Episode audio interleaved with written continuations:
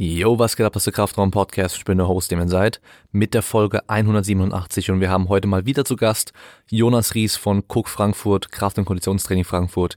Ihr kennt ihn ja, wir hatten schon einige Folgen mit ihm und heute haben wir eine etwas andere Folge, würde ich sagen, und zwar wir schauen uns die Claims oder die Behauptungen an von Ben Patrick, auch bekannt als Knees over Toes Guy, also der Knie über Zehenspitzen Typ, der in unseren Kreisen auf jeden Fall, in unserer Blase äh, relativ schnell, relativ bekannt geworden ist und ähm, ich wurde auch, genauso wie Jonas auch, immer wieder auch von Leuten gefragt, ja, was haltet ihr von dem, von seinen Aussagen, von seinem Programm und so weiter.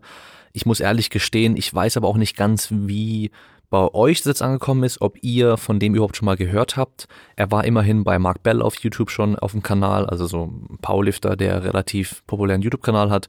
Und er war sogar schon bei Joe Rogan im Podcast, was er schon noch einiges zu heißen hat.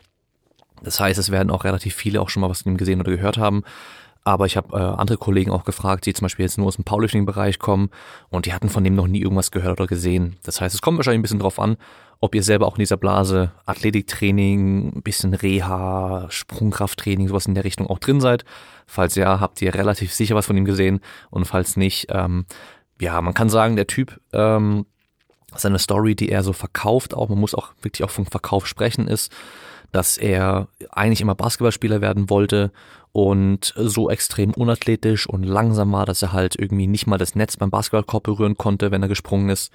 Und äh, hat auch immer schön äh, irgendwie einen ehemaligen Trainer aus seiner Highschool- oder College-Zeit, das auch in jedem Video von ihm auch immer bestätigt. Ist so ein Clip, den halt immer wieder auch dann da zeigt einfach. Und jetzt äh, springt er hoch und ähm, hat keine Knieschmerzen und so weiter, weil das nächste Ding ist dann, dass er halt irgendwie zehn Jahre lang mit Patella-Spitzensyndrom oder Jumpers Knee rumgemacht hatte und Knieschmerzen einfach immer hatte und deswegen auch nie richtig trainieren konnte und ja, äh, er wurde sogar am Knie operiert, hat ein teilweise künstliches Gelenk im Knie, irgendwas künstliches im Knie mit drin. So genau zeigt er das oder sagt er das auch nie, was es genau sein soll. Und die Ärzte hätten ihm damals gesagt, er wird nie wieder sein Knie voll beugen können und auch nie wieder irgendwie maximal belasten und springen und sonst irgendwas können. Aber heute mit seinem Training, was er rausgefunden hat und was er gemacht hat und was er jetzt auch verkauft und propagiert, hat er es geschafft, ähm, nicht nur schmerzfrei zu sein, sondern auch beweglicher und stärker und schneller und höher springen und sonst irgendwas, als er jemals davor konnte und halt auch entgegen dem, was die Ärzte damals gesagt haben. Und ja, im Endeffekt ist die Folge heute so aufgebaut. Jonas schaut sich ähm, die Sachen an, die er über sein, über Jumpers Knee, also dieses Patellaspitzensyndrom, so sagt und wie er da die Reha irgendwie äh, empfiehlt und was er da sagt, was man da machen muss. Weil Jonas ja aktuell auf jeden Fall ein Experte in dem Bereich ist und ähm, falls ihr noch nicht das mitbekommen habt, schaut euch auf jeden Fall das äh, Jumpers Knee Hab Protokoll an, was es von ihm gibt und genauso auch den Jumpers Knee oder den Sehnentraining äh, Deep Dive, den er bei, bei Pat Brailovsky auf der Plattform äh, Out of the Box äh, angeboten hat. Auf jeden Fall beides sehr empfehlenswert. Also wirklich, falls ihr selbst oder falls du selbst wirklich mit äh, Patellaspitzensyndrom, also Schmerzen unterhalb der Kniescheibe an der Sehne irgendwie gerade zu tun hast, dann kann ich dir wärmstens nur empfehlen, also wirklich, hör auf, einfach rumzugoogeln und dir irgendwelche Sachen auf YouTube und sowas anzugucken, sondern nimm ein bisschen Geld in die Hand, hole das äh, Jumpers Knee Hab Protokoll von Jonas und mach einfach, was da drin steht und was da gesagt wird und halte dich daran. Äh, es gibt genug Beispiele mittlerweile von Leuten, die das erfolgreich durchgemacht haben und äh, wieder topfit sind, keinerlei Schmerzen mehr haben und auch wissen, was sie machen müssen, um weiter keine Schmerzen zu haben. Und äh, es ist halt dann eben nicht so ein ja, so ein unsicheres, so, ja, hier, der eine sagt das, der andere sagt das. Und in dem Video sagen sie, man muss genau diese Übung machen. Oder halt zum Beispiel solche Sachen wie äh, Knees over Toes Guy sagt halt, du musst das und das machen. Und so genau bist du aber auch nie sicher, bringt das was oder nicht. Und äh, ich kann dir wirklich nur sagen, was Jonas da macht, funktioniert und ist auf den letzten wissenschaftlichen Erkenntnissen auch äh, aufgebaut. Und genau aus dieser Sicht aus der Perspektive tut Jonas betrachten. Und ähm, was ich dann gemacht habe, war, ich habe mir die Programme von, von Nisa Toski angeschaut. Im Endeffekt hat, hat er auch nur drei Programme, die er jetzt aktuell anbietet und verkauft. Aus seiner Plattform auch, die habe ich mir mal genauer angeschaut und eben auch aus dem Blickwinkel, funktioniert das oder kann das funktionieren? Äh, was daran ist gut?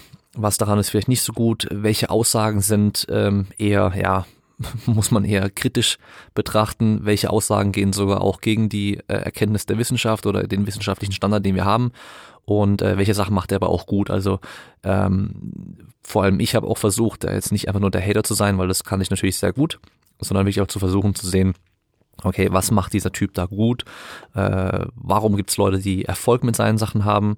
Aber eben auch, warum gibt es sehr viele Leute, die vielleicht keinen Erfolg mit seinen Ansätzen, Programmen und Übungen und so weiter haben. Wobei man natürlich auch sagen muss, das sind nicht seine Übungen, auch wenn er so tut, als ob.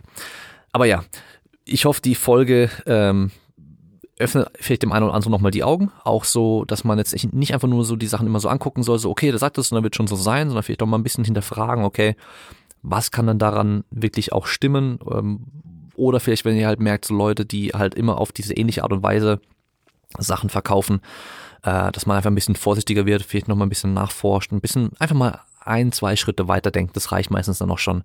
Und ähm, einfach ein bisschen hinter dieses diese Verkaufsargumente ähm, auch blicken, weil man merkt relativ schnell, die haben alle so ihr gleiches Skript, was sie da halt immer benutzen und die Leute haben sind werden verunsichert, denen wird vielleicht auch ein bisschen Angst gemacht, denen wird aber auch Hoffnung gemacht und funktioniert natürlich sehr gut, äh, um Sachen zu verkaufen.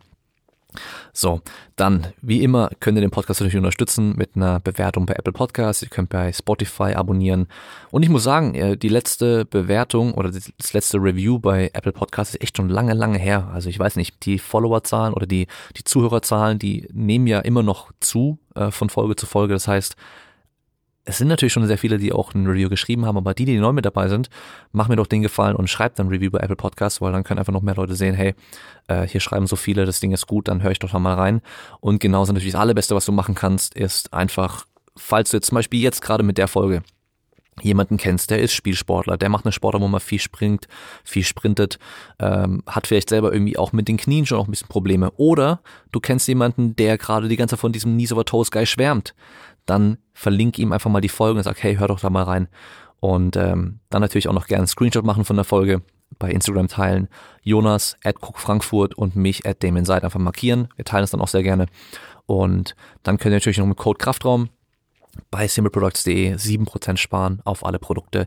Ihr könnt mit dem Code Kraftraum bei esn.com äh, 10% mindestens immer sparen, plus die aktuelle Wochenaktion. Und da kann ich euch auch schon mal im Voraus äh, ein Preview geben.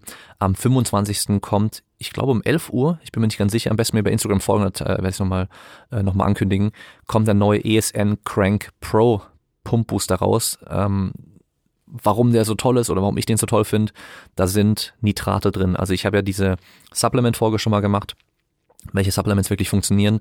Und ein großer Teil davon waren eben die Nitrate, die man zum Beispiel aus äh, rote Beete-Extrakt bekommen kann oder halt aus rote Beete direkt. Nur das Problem war ja auch, was ich gesagt hatte, es wär, ist sehr, sehr schwer, da irgendwie standardisiert äh, eine gewisse Menge auch zu bekommen. Über rote Beete muss man relativ viel dann essen, auch wenn man dann Saft draus macht, man weiß nicht genau, wie viel ist da drin. Wenn man Säfte so kauft oder Extrakte, dann weiß man auch nie genau, wie viel Nitrate sind da wirklich drin. Ist ein Naturprodukt, deswegen weiß man es nicht genau. Und bei dem ESN Crank Pro, ist eben Oxystorm drin, ist äh, der Markenname davon. Und da ist eine gewisse Menge an Nitraten einfach drin und die passt auch für die meisten, die hier jetzt zuhören. Durchschnittliches Körpergewicht, also auch für mich mit 90 Kilo reicht es vollkommen, ist eine, im Endeffekt für mich mit 90 Kilo war, glaube ich, die optimale Dosis sogar. Ähm, das heißt, das kriegt man da drin einfach relativ einfach und relativ günstig. Und wenn ihr es am 25. direkt noch kauft mit dem Code Kraftraum, habt ihr, glaube ich, nochmal äh, noch 10% äh, günstiger. Also von daher lohnt sich auf jeden Fall. Und dann könnt ihr mit dem Code Kraftraum bei asbarrel.com auch nochmal 10% sparen auf die kurzen Hosen, auf die Bermudas, auf die langen Hosen und so weiter. Und damit sind wir am Ende vom Intro und ich wünsche euch viel Spaß mit der Folge.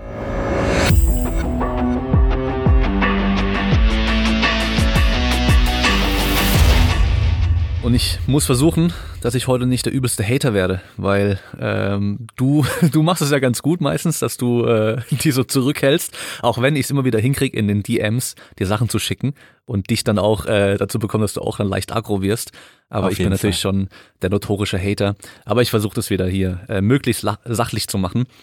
Und ich weiß nicht, du hast dir jetzt dieses ähm, Video zu Knees Over Toes Guy angeschaut, wo er über äh, Jumpers Knee redet korrekt? Genau, genau. Also ich habe ein bisschen gescoutet, aber das war so natürlich, weil das auch mein ähm, Hauptgebiet so ist, womit ich äh, mich am besten auskenne, habe ich mir das äh, Video primär analysiert und angeschaut. Genau, und ich habe äh, mir einfach seine drei Programme angeschaut, die er da hat. Also dieses äh, Knee Ability Zero, das andere heißt dann ähm, Dense, wobei das habe ich außen vor gelassen und dann habe ich noch das ATG Standards Program, damit wir einfach auch mal sehen, was halt seine Programme an sich dann auch beinhalten, weil einerseits ist natürlich halt viel irgendwie äh, Social Media Marketing, irgendwie über irgendwelche Übungen und Probleme und sonst irgendwas reden. Und die nächste Frage ist dann, okay, wie sehen die Programme an sich eigentlich auch aus? Also äh, ist da was dahinter oder können die wirklich was oder ist es halt einfach nur viel Gerede? Und ich habe noch ein Video gesehen und zwar Lack of Athleticism Solutions. Also generell immer hier, er hat immer Solutions und Formulas und sowas. Also ein großes Problem, was ich da sehe, ist dieses ganze Marketingzeug. Aber ich meine, dazu habe ich auch schon mal ein YouTube-Video gemacht, ähm, dass man da halt, ja, dass man schnell auf sowas reinfallen kann, weil es geht meistens auch immer mit der Leidensgeschichte los, wo man sich identifizieren kann und oh ja, bei mir ist es auch so und dem geht's genauso wie, wie, wie mir, der hat auch so schlechte Genetik und alles, weißt du so. Ähm, aber was er in dem Video gesagt hat, das muss ich dir direkt einmal jetzt sagen und zwar, weil dann will ich gerne dein Feedback dazu hören. Egal wie sehr du deine Muskeln kräftigst, also ich habe es mal fast wortwörtlich übersetzt, Egal wie sehr du deine Muskeln kräftigst, bleiben Sehnen immer stärker als Muskeln. Also solange du nicht bis in die volle Beugung trainierst, wirst du anfällig für Tendinopathien und Sehnenrisse sein. Mm, Also okay. ja, Wild. diesen, dieses also solange du, das, diesen Ja, Schluss habe ich aber- auch überhaupt nicht verstanden. Ja, ja, also erstens wollte ich gerade sagen, der Zusammenhang oder der Übergang ist wild auf jeden Fall. Also, dass man das eine machen muss und sonst äh, läuft man Gefahr, Tendinopathie zu entwickeln. Ich glaube, dann hätten sehr viele auch eine Tendinopathie. Also es haben viele eine Tendinopathie, aber deutlich mehr noch. Und das Zweite, äh, wobei mir direkt das Fragezeichen losging, ist, dass äh, diese Arbeitsgruppe um Aram Patzes, die ich äh, ja sehr sehr wertschätze, viel berücksichtigt habe und so weiter, die beschäftigen sich sehr viel mit der Dysbalance zwischen Muskel- und Sehnenanpassung. Die nennen das auch Muskel-Sehnen-Dysbalance de facto. Und da geht's eigentlich genau um das andere, dass vor allen Dingen in Trainingsphasen, äh, die sehr intensiv dann auf die, ja, auf den Output, Power-Output, äh, Kraft-Output von Muskulatur abzielen, die Sehne in der Anpassung gar nicht hinterherkommt. Und das würde genau dem widersprechen, weil es da darum geht, dass der Zug auf der Sehne durch die Kräfte, die vom Muskel erzeugt werden können, mitunter in bestimmten Phasen eben nicht ähm, auf adäquate Zug, Zugwiderstandsfähigkeit in der Sehne treffen. Also sprich, die Sehne ist in Anführungsstrichen schwächer als der Muskel. Also das würde dem genau widersprechen. Und da Mhm. gibt's äh, wirklich Evidenz für. Ja, okay. Äh, ist es dann der Fall, dass, weil die Sehne langsam sich anpasst oder weil einfach die Reize, die einwirken, nicht die korrekten für die Sehne sind? Sowohl als auch, also wir hatten das ja auch schon mal privat äh, in einem ganz kurzen Gespräch gehabt, dass äh, irgendwo mit Sicherheit alles, was auf die Sehne einwirkt, an Zugkräften, äh, zu irgendwelchen Anpassungen führt, so Stichwort Spezifik. Und ähm, es gibt halt, ähm, ja, ich sag mal, sinnvollere Trainingsreize, die spezifischer auf gewisse Anpassungen der Sehne abzielen, zum Beispiel die Steifigkeit oder auch äh, Architekturveränderung. Und ähm, ja, genau, also da, da muss man dann halt aufpassen, ähm, worüber man dann da genau spricht. Und natürlich ist auch die, die Zeitfenster, in denen dann ähm, Anpassungen der Sehne, Stichwort Kollagensynthese versus zum Beispiel, wenn wir von Hypertrophie im Muskel sprechen, Proteinsynthese, Muskelproteinbiosynthese, äh, sind die Zeiträume halt auch ganz andere. Also Sehne viel langsamer als Muskel. Mhm, ja. Und da müssen wir noch ein bisschen, glaube ich, überlegen, äh, gibt natürlich Reize, die sind ausreichend zum Erhalten. Gibt Reize, die sind nicht ausreichend, nur dass dann auch wieder abgebaut wird sogar. Reize, die ausreichend sind, dass halt ähm, ein Aufbau oder halt eine Kräftigung oder sonst irgendwas passiert und viele vielleicht, die eine gesunde Sehne haben, da könnte halt dieses klassische Krafttraining wahrscheinlich auch reichen, dass die Sehne halt belastbar genug ist. Aber Mhm. wenn wir dann halt mit Leuten, die halt Probleme haben, ankommen und dann halt nur klassisches Krafttraining machen, dann kann es halt sein, dass diese Reize eben nicht ausreichend sind für die Sehne. Genau, und dann muss man nochmal differenzieren, was sind die Belastungen, die dann da eigentlich auf die Sehne einwirken? Ist das möglicherweise irgendwie was Außergewöhnliches? Ich sag jetzt mal, weil ein Powerlifter irgendwie aus irgendeinem Grund anfangen muss zu sprinten oder der fängt mit einer Teamsportart an, hat jahrelang Powerlifting gemacht und will dann Football spielen oder Basketball, dann ist die Sehne mit Sicherheit anders ähm, trainiert als dann die Anforderungen, die auf sie treffen.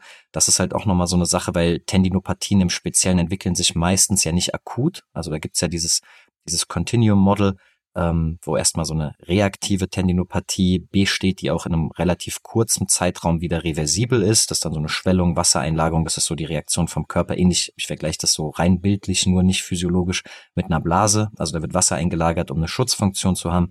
Da trifft dann halt diese Kräfte, die da einwirken, auf eine dickere Sehne wegen dem mehr Wasser. Und äh, dadurch reduzieren sich dann die Kräfte pro Fläche.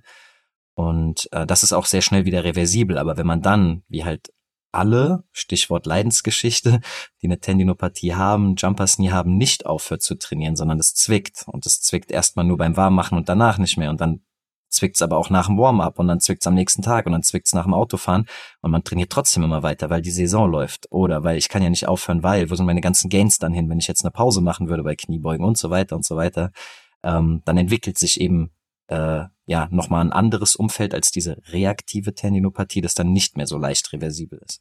Hm. Da bin ich ein gutes Beispiel dafür, weil ich habe jetzt eine Zeit lang schon nur so Powerlifting-mäßig trainiert und unsere Powerlifting dann gemacht und sowas. Und selbst da habe ich ja schon hier und da mein Knie dann auch mal gemerkt und sowas, aber es war halt vollkommen im Rahmen, also kein Stress. Also nach dem Warm-up war es in der Regel weg. Am nächsten Tag habe ich da auch nichts gehabt, im Alltag eigentlich auch nur ganz, ganz selten mal was gespürt. Aber jetzt halt wieder mit dem Tricken angefangen und das Problem hierbei nochmal schlimmer, weil ich halt noch tricken kann weißt du so, ich, es ist nicht so, dass ich jetzt ein Anfänger bin und ich fange mit den Basics an und ähm, kann deswegen eh nichts Brutales machen, wo ich dann irgendwie von voll hoch runterfalle oder so ein Zeug, sondern ich kann das technisch halt alles noch und ähm, kann das halt voll reindampfen und das, also die letzte Einheit, das habe ich dir ja dann auch geschrieben gehabt, die hat mich halt komplett gekillt. Also es war schon, da war es einfach so, okay, da habe ich mal ein bisschen mehr Gas gegeben wieder, ähm, weil in dem Moment war alles super und so und dann aber am nächsten Tag, also jetzt seit, seit einigen Tagen danach ist halt echt wirklich auch übel. Jetzt ist gerade wieder so ein Abklingen und äh, dann muss ich wieder weitermachen, wo ich davor war auch. Und äh, das ist wirklich langsam angehen. Weil mhm. das Problem ist halt Tricken oder halt so, oder Danken könntest du auch als Beispiel nehmen. Das geht halt nicht langsam. Oder Sprinten. Mhm. Ich meine, klar, mhm. du kannst ein bisschen langsamer sprinten, aber wenn du halt Vollgas sprintest, das ist halt 100 Prozent. Da hast du halt nicht dieses, wie beim Krafttraining, ich nehme halt halt mal nur wenige Gewicht, mache mehr Wiederholungen so ein Zeug, sondern wenn ich halt maximal hochspringen muss, dann kann ich da ja. nicht langsam machen. Aber ja, ja. das nee, kennen wahrscheinlich ich. alle, die zuhören, das ja. Problem. Es geht halt im Endeffekt darum, die Belastungstoleranz von den beteiligten Strukturen dahin zu bringen, dass sie diese Belastung hoffentlich wieder ausführen können, aushalten können. Und vielleicht ein schöner Übergang, we will see. Ich habe gerade gestern ein Gespräch gehabt mit einem ähm, ja, Betroffenen, sage ich mal, Volleyballspieler, ähm, der sich halt auch erkundigt hat wegen Rehab, Jumpers Knee, Hab äh, bei mir. Und ähm, er hat auch gesagt, dass er über Corona wurde bei denen halt die Liga auch eingestampft und dann ist er halt auf Knees over Toe Guy, Knees over Toes Guy äh, gestoßen. Aber auch da, und das äh, kann man auch so anerkennend ja mal erstmal weitergeben, hat ihm das erstmal sehr geholfen, ähm, vor allen Dingen im Alltag schmerzfrei zu werden. Also durchaus, wenn man das so interpretieren möchte, erstmal ein Wundermittel. Äh, das Problem war, und das fand ich dann auch sehr interessant, und das habe ich ihm auch genauso zurückgemeldet, als er dann wieder angefangen hat mit dem Volleyballtraining. Das heißt, wenn dann wieder die Sprungbelastung, diese hohe Dynamik dazu kam, kamen die Schmerzen auch unvermindert zurück. Also es hat schon was geholfen, aber es hat ihn eben nicht an diese Belastungstoleranz, Belastungskapazität hin zurückgeführt, äh, die dann, sage ich mal, im maximalen Fall. Wenn du Volleyball spielst, musst du hochspringen und du musst oft hochspringen. Gar nicht so oft maximal hochspringen, aber du musst oft hochspringen. Du hast oft Lande, äh, Phasen, in denen natürlich sehr hohe Kräfte wirken. Und darauf wiederum hat ihn, zumindest das, was er gemacht hat, ich weiß es jetzt nicht ganz im Detail, ich habe mir nur mal die Übungen nennen äh, lassen und so, äh, darauf halt nicht vorbereitet. Genau dazu komme ich auch später bei meiner Kritik zu seinem Programm. Also ist genau der Punkt, der ist auch mit dabei. Mhm. Aber ähm, vielleicht machen wir es jetzt mal so, dass du mal anfängst ähm, mit dem mit dem Video und so die ganzen Aussagen und so weiter. Und dann können wir es so ein bisschen so hin und her geben vielleicht, weil es ist auch so, was so mein erster Gedanke vielleicht auch mal wäre, weil ich habe es jetzt mhm. noch nicht angeschaut. Ähm, ich habe den Artikel dazu ganz kurz überflogen. Ähm, natürlich, ich, ich weiß zum Beispiel, dass er halt äh, von vier Punkten spricht. Man kann irgendwie Pause machen, man kann irgendwie so äh, Ibuprofen und so ein Zeug nehmen, man kann, äh, ich weiß gar nicht, was das dritte war. Und das vierte wäre halt eben Dehnen und Training. Und dafür ist er dann da und äh, da, ja, das mhm. ist halt immer gleich so, bisschen so Geheimnistuerei und er hält was Besonderes und so. Das, das was mhm. mich immer gleich so nervt dann daran, aber mhm. Äh, vielleicht kannst du ja mal anfangen mit dem Video und den Aussagen. Ja, also genau so fängt ja auch der Artikel an. Also ähm, ist halt ein Artikel, wozu es auch ein zehnminütiges Video gibt über seinen Ansatz zu Jumpers Kneehab, also auch der Reha, oder so nennt er das gar nicht, ist ja mein Ausdruck, zur Reha von Patellatendinopathien. Ähm, und ja, also wie du schon sagst, das ist erstmal so das, das eine. Ich weiß das ja mittlerweile aus echt zigfacher Betreuung von Athleten und Normalsportlern. Und das kennt man ja auch von sich selber. Wenn man irgendwie ein Problem hat und man kennt sich damit de facto nicht aus, dann ist man auch einfach hellhöriger für äh, Versprechungen. Das kann vom Versicherungsverkauf sein, über Geldanlage oder keine Ahnung was, Miete, Wohnung, irgendwas, irgendein Thema. Ich will jetzt was ganz Sportfremdes nehmen. Autokauf, Autoreparatur. So, dann kann einem da auch der Werkstattmensch äh, viel erzählen. So, und man ist erstmal ausgeliefert. Und natürlich greift man dann nach jedem Sträum. Und ich will auch nochmal betonen, anerkennt, muss ich äh, sagen, dass ich schon einigen Leuten begegnet bin, die gesagt haben, das hat mir wirklich geholfen mit unterschiedlichen Krankheitsbildern. Aber, und das ist jetzt halt dann so für mich der Knackpunkt, ähm, da gibt's schon, ich sag mal, wahre Kerne in den ganzen Dingen, aber die Begründung, die Zusammenhänge, Progression, also es gibt da auf jeden Fall wilde Punkte, äh, wo man halt dann sagen muss, so da äh, ist auch definitiv ein Mangel vorhanden. Und das ist nicht nur Meckern auf hohem Niveau, sondern das wird meiner Meinung nach, so wie ich das jetzt analysiert habe, auf jeden Fall auch bis zu einem gewissen Punkt helfen und auch an dem Beispiel mit dem Volleyballspieler eben darüber hinaus sehr wahrscheinlich nicht meiner Erfahrung nach. Vielleicht sagst du dazu später ja noch was. Und zum Beispiel, was gut war auf jeden Fall oder was gut ist in dem Artikel, erstmal ganz allgemein, er hat sich da sehr viel auf so Step-Down-Varianten fokussiert. Das heißt, ähm, man stellt sich auf eine Erhöhung mit einem Bein und äh, senkt dann sein Körpergewicht ab durch eine Kniebeugung. Ja, also macht quasi eine, die negative Phase eines Step-Ups, deswegen Step-Down. Und das kann man halt in verschiedenen oder ja, seiner Erklärung nach in verschiedenen Ausführungen machen. Ich bin mir nicht sicher, ich habe noch nie in meinem Leben vom Patrick Step-Down gehört. Ich habe von einem Peterson Step-Down gehört. Er nennt ihn Patrick Step-Down. Ich dann gibt's noch einen Polican Step-Down, auf den er sich bezieht. Ich bin mir da nicht so ganz sicher, aber ist erstmal egal. Er erklärt jeden von diesen Step-Down-Varianten und benennt sie. Und dann das ist erstmal in Ordnung. Ich habe zum Beispiel äh, Step-Downs, aber in einer ganz recht klassischen Ausführung, jetzt keine Besonderheiten, auch in meinem Programm drin. Und ich habe vor allen Dingen diesen Single Leg Decline Step Down oder Single Leg Decline Squat, das ist dann in dem Fall das gleiche, auch als Schmerzprovokationstest dabei. Das heißt, es ist definitiv, sind das alles Varianten, die die Patellasehne stark beanspruchen und da hohe Kräfte einleiten was möglicherweise ja auch dann positive Adaptation nach sich zieht. So, das erstmal so ganz allgemein, das ist in Ordnung. So, ich fand die Progression auch smart. Er nimmt dann so zwei Kunststoffpipes, PVC-Pipes, so Kunststoffstangen quasi, äh, um sich halt festzuhalten. Man könnte sich auch vor ein Squat Rack einfach stellen, das lasse ich immer machen, mit den Händen so ein bisschen mithelfen oder so, ähm, um halt die Last zu reduzieren damit die Belastung auch dann in letzten Endes in der Patella zu reduzieren. Das ist erstmal alles in Ordnung. Aber wo es dann halt wirklich wild wurde, und das hatten wir ja witzigerweise in einem Podcast von uns auch, wo wir so Sportspezifik gesprochen haben, und da ist ja so das große, große, die große, große Sackgasse, die da oft in Unwissenheit, also die Unwissenheit ausgenutzt wird, ist, es sieht so aus, und deswegen machen wir das, weil es genauso aussieht wie bei dem Sprung oder so. Und das ist auf jeden Fall so ein erster Punkt, wo ich auf jeden Fall so gedacht habe, okay, das ist krass. Äh, und zwar kann man das, glaube ich, sehr, sehr schön bildlich darstellen. Er unterscheidet äh, vor allen Dingen beim Danken zwischen ähm, einem beidbeinigen Absprung und einem einbeinigen Absprung. Und er nimmt dann halt immer Bilder von sich, macht einen Screenshot aus einem Video und äh, erklärt dann daran, ja, warum er gewisse Übungen nimmt. So, und zwei Beispiele oder sagen wir drei Beispiele, ich versuche mich auch einigermaßen kurz zu halten, ähm, sind halt super, also wirklich wild. Also in der, in der Herleitung, in der Begründung so richtig, das kann man einfach so nicht stehen lassen. So, dazu muss man was sagen. So. Das erste ist zum Beispiel, dass er viel Wert auf das Training des Tibialis anterior äh, legt, also den Muskel, der vorne am Schienbein ist, der eigentlich für die Dorsalflexion, also das Anheben des Fußrückens, also das Anziehen, Hochziehen der Fuß, äh, der Zehenspitzen quasi, ja, also des gesamten Fußes vorne, ähm, äh, zuständig ist. Und das ist seine First Line of Defense gegen Jumper Knee, gegen Patellatendinopathie. Und er begründet das damit, dass äh, bei einem, da muss man jetzt halt sich so dieses Bild vorstellen, wie man mit einem Anlauf in die Ausholbewegung kommt, ja, dass der Körperschwerpunkt noch hinter dem Fußaufsatz ist, also ein klassischer Stemmschritt, kennt man ja auch vom Handball, werden viele kennen, Speerwurf, dieser klassische Stemmschritt. Und dass da der Fuß ja nach vorne erstmal weggestreckt ist und dann wird diese, in der Sportwissenschaft oder Biomechanik, wie auch immer, wird man sagen, dass halt dann horizontale Kräfte ja umgelenkt werden, auch in horizontal, äh, in vertikale Kräfte. Und da geht er halt davon aus, nur weil das gleich aussieht, dass der Tibialis anterior halt da irgendwie Kräfte absorbieren könnte, die dann vom Knie weggehalten werden. So. Also das, das ist schon so, das ist schwer zu erklären für mich, weil das ist physiologisch, anatomisch überhaupt nicht so zu erklären, aber man sieht erstmal, ey, stimmt, dieses Bild, dieser Screenshot und das Bild der Übung, das hat Parallelen, so, das hat Gemeinsamkeiten.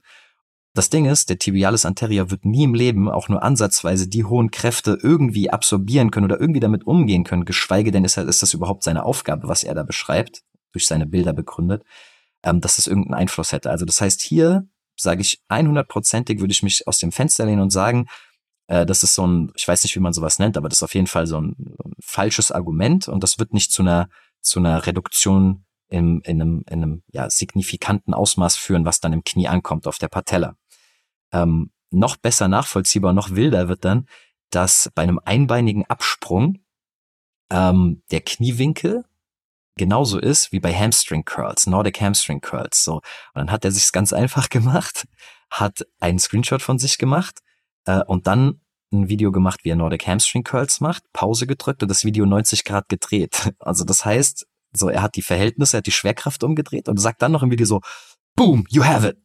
So, und dann denke ich mir so, ey, kann ich nicht, kann ich, kann ich nicht, also ja, ich verstehe, das, das mag dann für jemanden, der wenig Ahnung davon hat, ähm, plausibel erscheinen. Und das ist ja so meine Grundkritik. Äh, also ich will gar nicht so krass ihn kritisieren, sondern den Umstand, dass halt das Internet, das World, äh, Wild Wild Web, ähm, dass man da machen kann, was man will. So, und das ist halt schwierig, wenn man kein, also das ist jetzt noch ein einfaches Beispiel, aber es ist schwierig nachzuvollziehen. Und er ist eher so ein Symptom davon, meiner Meinung nach. Und das Ding ist aber, er sagt halt wirklich, dass es halt dann so ein ganz wichtiger Faktor wäre, die Hamstrings zu trainieren, weil ähm, die würden dann diese Kräfte zurückhalten, ja, und das Knie letzten Endes quasi hinten halten. Und das Knie würde nicht so weit nach vorne schieben, also die Aufgabe, die die Kreuzbänder normalerweise auch so Schubladentest, so dieses Ding, da helfen ja die Hamstrings auch, das ist ja wahr, ähm, und das wäre halt sehr wichtig und deswegen lässt der Nordic Hamstring Curls machen.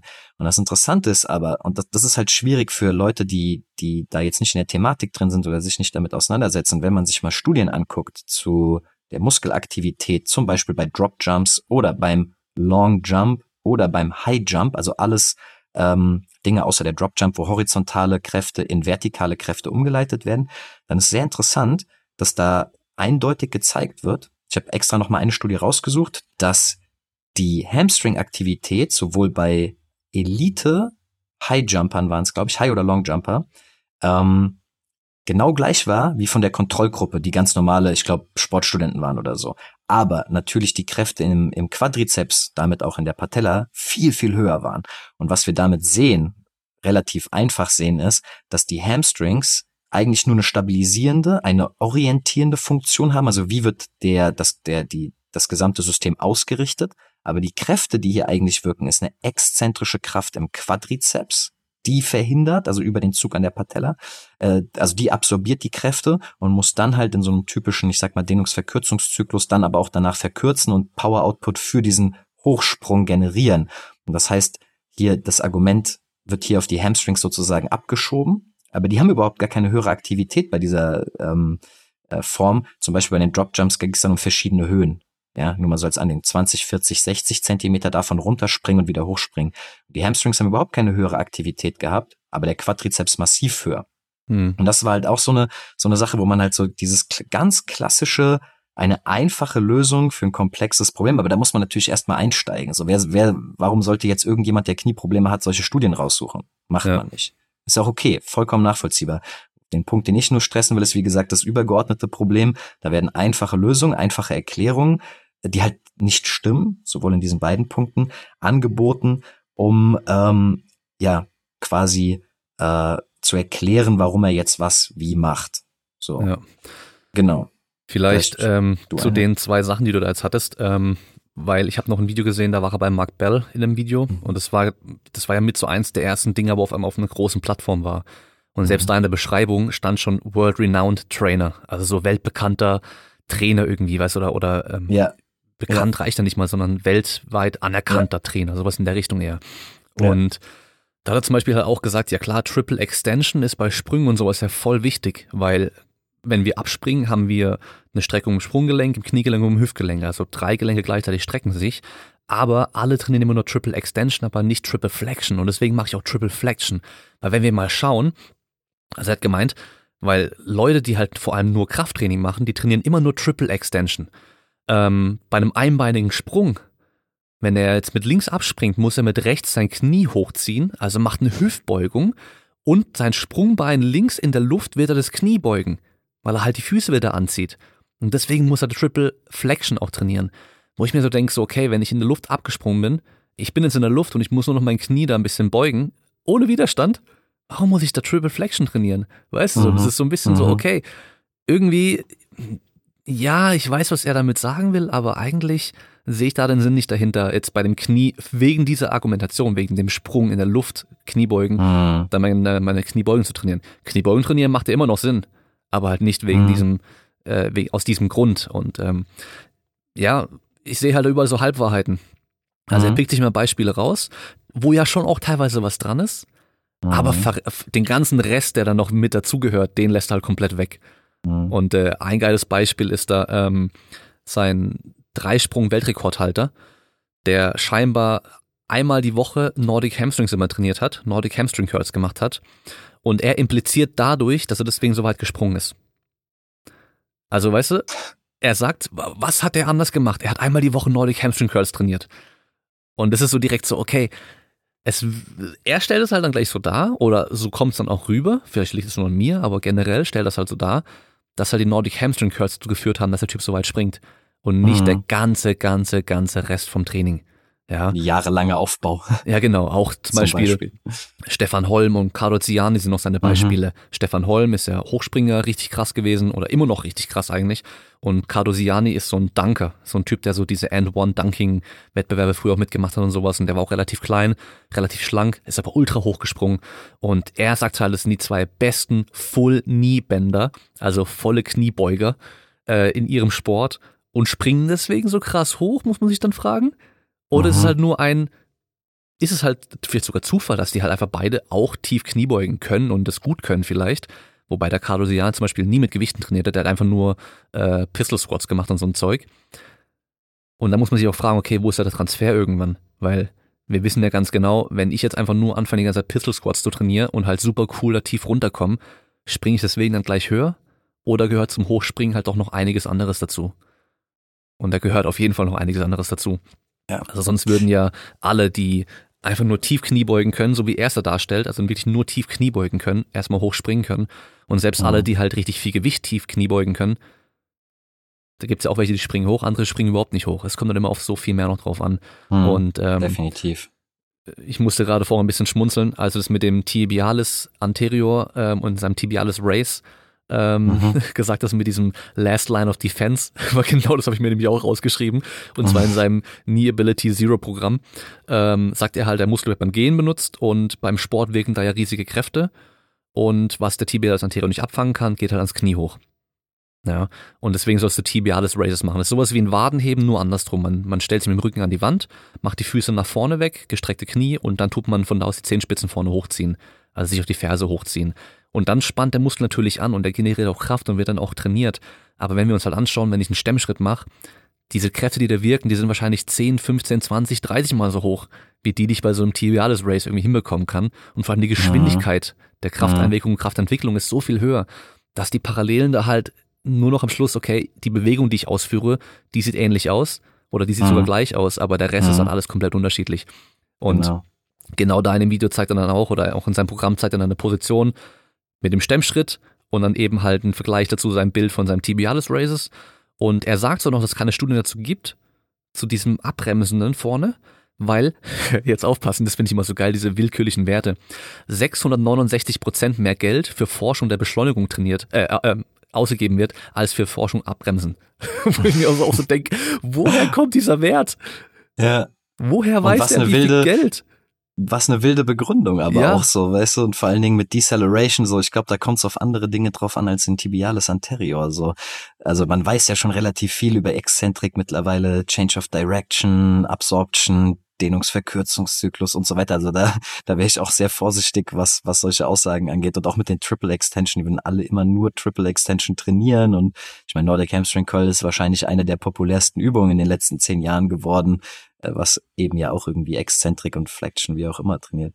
Ja. Ja, aber das unterm Strich, ja, du hast also vor allen Dingen deshalb, oder das ist mein größter Kritikpunkt, ist halt so dieses wilde, ähm, ja, letzten Endes, so, ich finde diesen Spruch immer ganz cool, so create a problem and sell the solution. Ja, also genau, er, er, er macht da, genau, er macht da auf etwas aufmerksam und ich, ich kann halt nur, oder ich habe mir angewöhnt, nur darüber, ja, Kritik zu äußern, ähm, wo ich auch wirklich sage, okay, damit kenne ich mich wirklich aus oder habe ich eine substanzielle Meinung, da kann ich einen educated guess machen, der hoffentlich besser educated ist als das, was dort angeboten wird, ja. Ja. Und bei diesen Dingen bin ich sehr, sehr confident, dass das halt ähm, ja äh, äh, so so Nischen sind, bei denen die sind halt was Neues. Es ist ja was Neues. Tibialis Race, Tibialis Anterior. Ja, ich kenne den, ich fand das smart.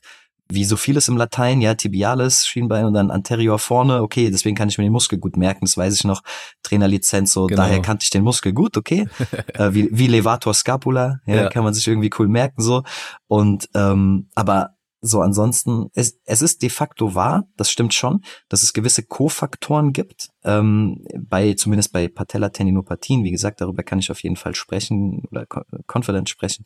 Es gibt Kofaktoren, die sind aber meiner Erfahrung zu einem ganz großen Teil auch überbewertet. Also es gibt dann gewisse Assoziationen, natürlich Übergewicht, natürlich, ja. Ähm, dann natürlich auch Schwäche, auch klar.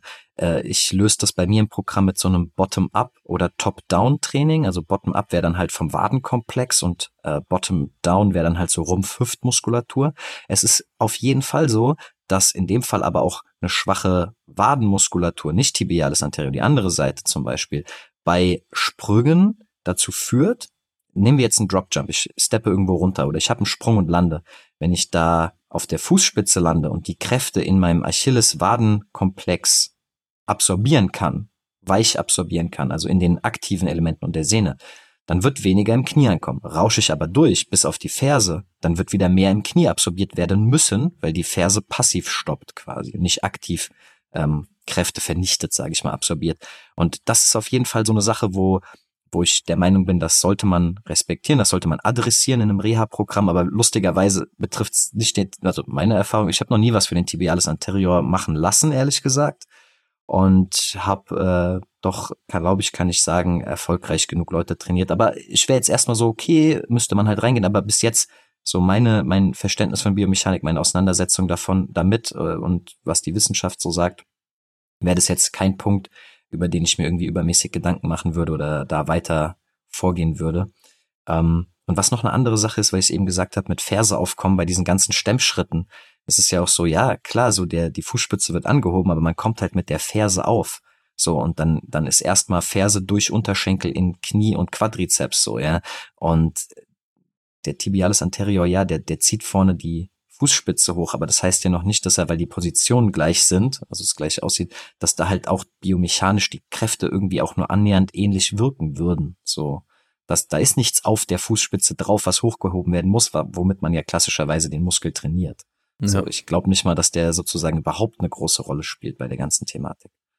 Ja, am OSP habe ich ein paar Hochspringer mal, weißt du, wenn sie so ein bisschen ähm, Low-Training machen, also entspannteres Training machen und ähm, gesehen, dann machen sie halt mit, mit Gummiband vorne irgendwo fest an der Sprossenband mhm. und machen dann halt die, den, Fuß vorne rein und machen dann halt so tibiales Races mhm. im Endeffekt, ja. ja. Ähm, vielleicht auch ein bisschen vorbeugen für so Schienbeinkantensyndrom und sowas, weißt du, so ganz easy ja. vorbereitend halt voll, voll wichtig. Eine ganz kurze Entschuldigung, dass ich dich unterbreche, ganz wichtig. Äh, das kann ja auch durchaus sinnvoll sein. Ich wollte jetzt nicht sagen, egal, vergessen, so, sondern ich sage einfach nur, das ist keiner von diesen Big Playern, glaube ich. Und vielleicht aber was so indirekt, wo das natürlich mit reinspielen könnte, ist, und das wissen wir ja, dass auch die Sprunggelenksbeweglichkeit immer ein Faktor ist, der mit äh, Patellatendinopathie assoziiert ist. Ähm, das heißt, so das kann einmal dazu führen, auch wieder aus diesem ähm, biomechanischen Aspekt, so dass ich wenig über den Wadenkomplex dann absorbieren kann, dass mehr Kräfte oben ankommen. Aber es kann auch sein, dass durch die Schonhaltung, weil ich es schon habe, des Jumpers nie, unten halt auch fester gemacht wird. Ja, das kenne ich auch von mir, dass dass ich meine Lauf Laufstil verändert habe, als ich selber hatte und so. Ähm, das kann da schon mit reinspielen im Sinne von so einer Agonist-Antagonisten-Hemmung, dass man vorne stärker macht und dass dann hinten oder dass dadurch vielleicht auch die Beweglichkeit etwas profitiert. Quasi so ein, weiß nicht, wie ich aktives Dehnen oder so, ich weiß nicht genau, wie ich es nennen soll, aber so, das kann schon sein, dass es damit sehr indirekt noch irgendwas zu tun hat, aber definitiv nicht über die Argumentation, die er angeführt hat. Ja. Du hast ja vorhin gesagt, dieses äh, äh, zeigen Probleme auf und verkauft dann so die, die Lösung dazu. Und da denke ich halt immer noch gleich noch an dieses FOMO-Syndrom, Fear of Missing Out, weil Aha. auf einmal sehen Leute, hey, das sind Übungen, die habe ich vielleicht sogar noch nie gesehen oder auch noch nie gemacht. Und der sagt jetzt hier, die sind die Lösung für alles so. Ja, was ist, wenn da was dran ist? Dann muss ich die ja machen. Und das ist ja erstmal okay, ja, ist ja okay, aber mein größtes Problem dabei ist halt, also es ist ja bei diesem, bei dem äh, Knees over Toes Guy so, ist bei, bei vielen von diesen Functional Training und Movement Gurus und so weiter auch so, dass die halt nicht nur irgendwie diese speziellen Übungen noch irgendwie on top vermarkten wollen, sondern halt auch direkt nochmal das, wo wir Evidenz zu haben, effektive Krafttraining mit diesen ganzen Big Playern, also mit Kniebeugen, allem drum und dran halt verteufeln, das hat teilweise schon braucht man nicht und die sind schlecht und die führen zu deinem Problem und so. Und äh, ich habe noch zwei Sachen zu dem Tibialis und zwar ähm, habe ich mir notiert, dass der Tibialis seinen äh, Fuß abbremst. Fuß ist der erste Kontaktpunkt und deswegen ist der Tibialis anterior deine erste Verteidigungslinie gegen, pass auf, chronische und akute Verletzung. Ist in seinem Aha. Knee Ability Zero Programm noch, steht es so mit drin. Und ähm, wenn du deinen Körper logisch betrachtest, sollten Tibialis Races immer das erste sein, was du machst, egal welche physischen Probleme du hast. Und das sind halt Aussagen, die kannst du halt einfach nicht bringen. Die kann man halt Mhm. nicht bringen. Es geht einfach nicht. Also es ist halt so, weißt du, so, keine Ahnung, äh, wenn dein Auto liegen geblieben ist, dann musst du immer das eine machen, immer den Reifendruck prüfen, äh, immer die Reifen aufpumpen. Besser, besser gesagt, weißt du, immer die Reifen Mhm. aufpumpen, auch wenn du vielleicht einen Motorschaden hast oder so. Ist Mhm. erstmal egal. Und das ist ja auch nochmal so ein Problem. Er spricht ja oftmals von Knieschmerzen, Knie, Knieproblemen, aber auf seiner Webseite bei, dem FAQ, äh, bei den ähm, FAQs, also bei den häufig gefragten Antwort, äh, Fragen, steht auch drin, er ist kein Medical Expert und bla bla bla und ähm, er verkauft nur sein Programm im Endeffekt. Also er, er geht so einen Schritt zurück, sag ich mal, aber nur Mhm. bei dieser Frage, sonst nirgends, weißt du? Er sagt halt immer, okay, hier Knieschmerzen, kommt von dem oder von dem, meistens zwei Sachen irgendwie. Entweder äh, zu steif oder zu, äh, zu instabil. Die zwei Sachen sagt er so, war auch bei dem äh, Video mit Mark Bell mit drin. Und bringt halt eine Lösung für alle Knieschmerzen und Knieprobleme. Und das geht halt schon mal auch nicht. Weil Das es gibt stimmt, halt das- auch Krankheitsbilder. Da Ja. ist halt Knie weit nach vorne schieben und extrem nach vorne schieben, ist halt das Schlimmste, was du machen kannst. Mhm. Auch langfristig Ja. das Schlimmste, was du machen kannst. Deswegen Stimmt. Muss man einfach auch aufpassen so. Ja. Aber ja, Ja, du hast recht. Ich habe auch dann irgendwie gesehen, das habe ich aber nur auf YouTube dann in der, bei den Vorschlägen kam dann irgendwas von äh, Scar Tissue, äh, halt nicht nur Jumpers, nee, nicht was von so ACL. Ich so, okay, wow. äh, Es war aber alles so, die Bilder waren dann auch ähnlich, ja. Aber das ist halt part of the solution dann quasi, seiner Solution. aber pass auf, ich habe heute gesehen, seine ganzen Videos sind weg. Der hat nur noch eine, Mhm. nur noch Videos von äh, von der letzten Woche online, sind glaube ich nur noch nicht mal zehn Videos mehr. Eben Mhm. mit dem ACL und so weiter habe ich auch gesehen. Der hatte ja. Ja. früher hatte er teilweise jeden Tag Videos hochgeladen. Der hatte ja, Ja. hunderte Videos, die sind alle unlisted. Und nur noch Ach, über, was. wo, wo sie halt irgendwo verlinkt Ja. wurden und so weiter findest du die.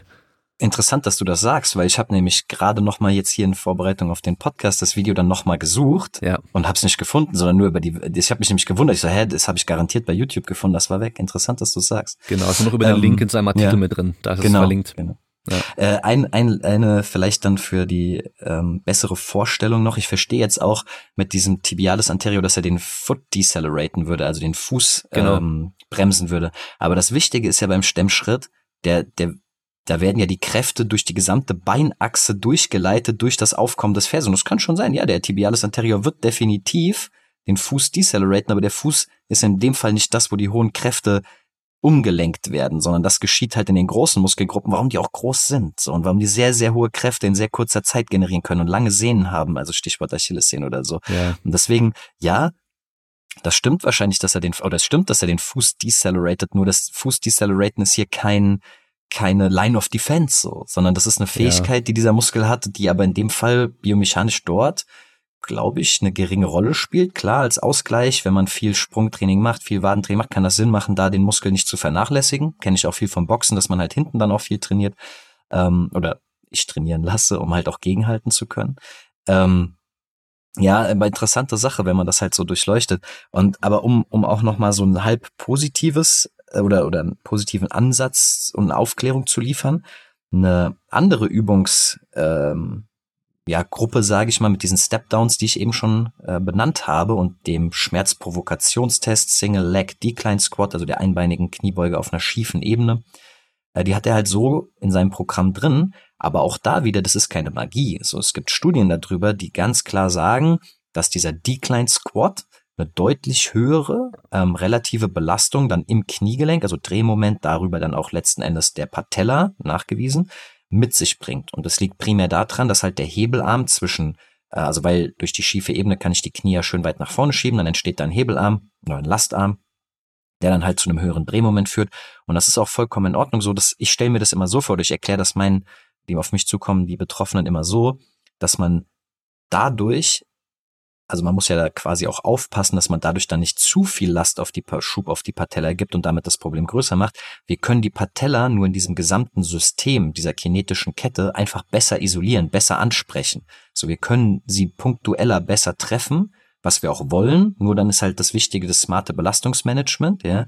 Und diese diese Sache, dieses ähm, von diesem Hebel, das macht er sich ja auch zunutze mit den ganzen Step-Downs-Varianten. Nur die Argumentation, dass jetzt dieser Polican Step-Down für Single-Leg-Jumps in der Absorption gut wäre, aber der normal flat-footed, keine Ahnung, wie er den nennt und so, das stimmt wirklich nicht. Also stimmt hinten und vorne nicht, dass man da irgendwie differenzieren kann zwischen beidbeinigem Absprung, einbeinigem Absprung. Am Ende ist es die, die, der Zug, die Zugkräfte, die auf der Patella herrschen, exzentrische Kraftfähigkeit des Quadrizeps und so weiter und die werden irgendwie zum Teil mit diesen Stepdown-Varianten schon angesprochen.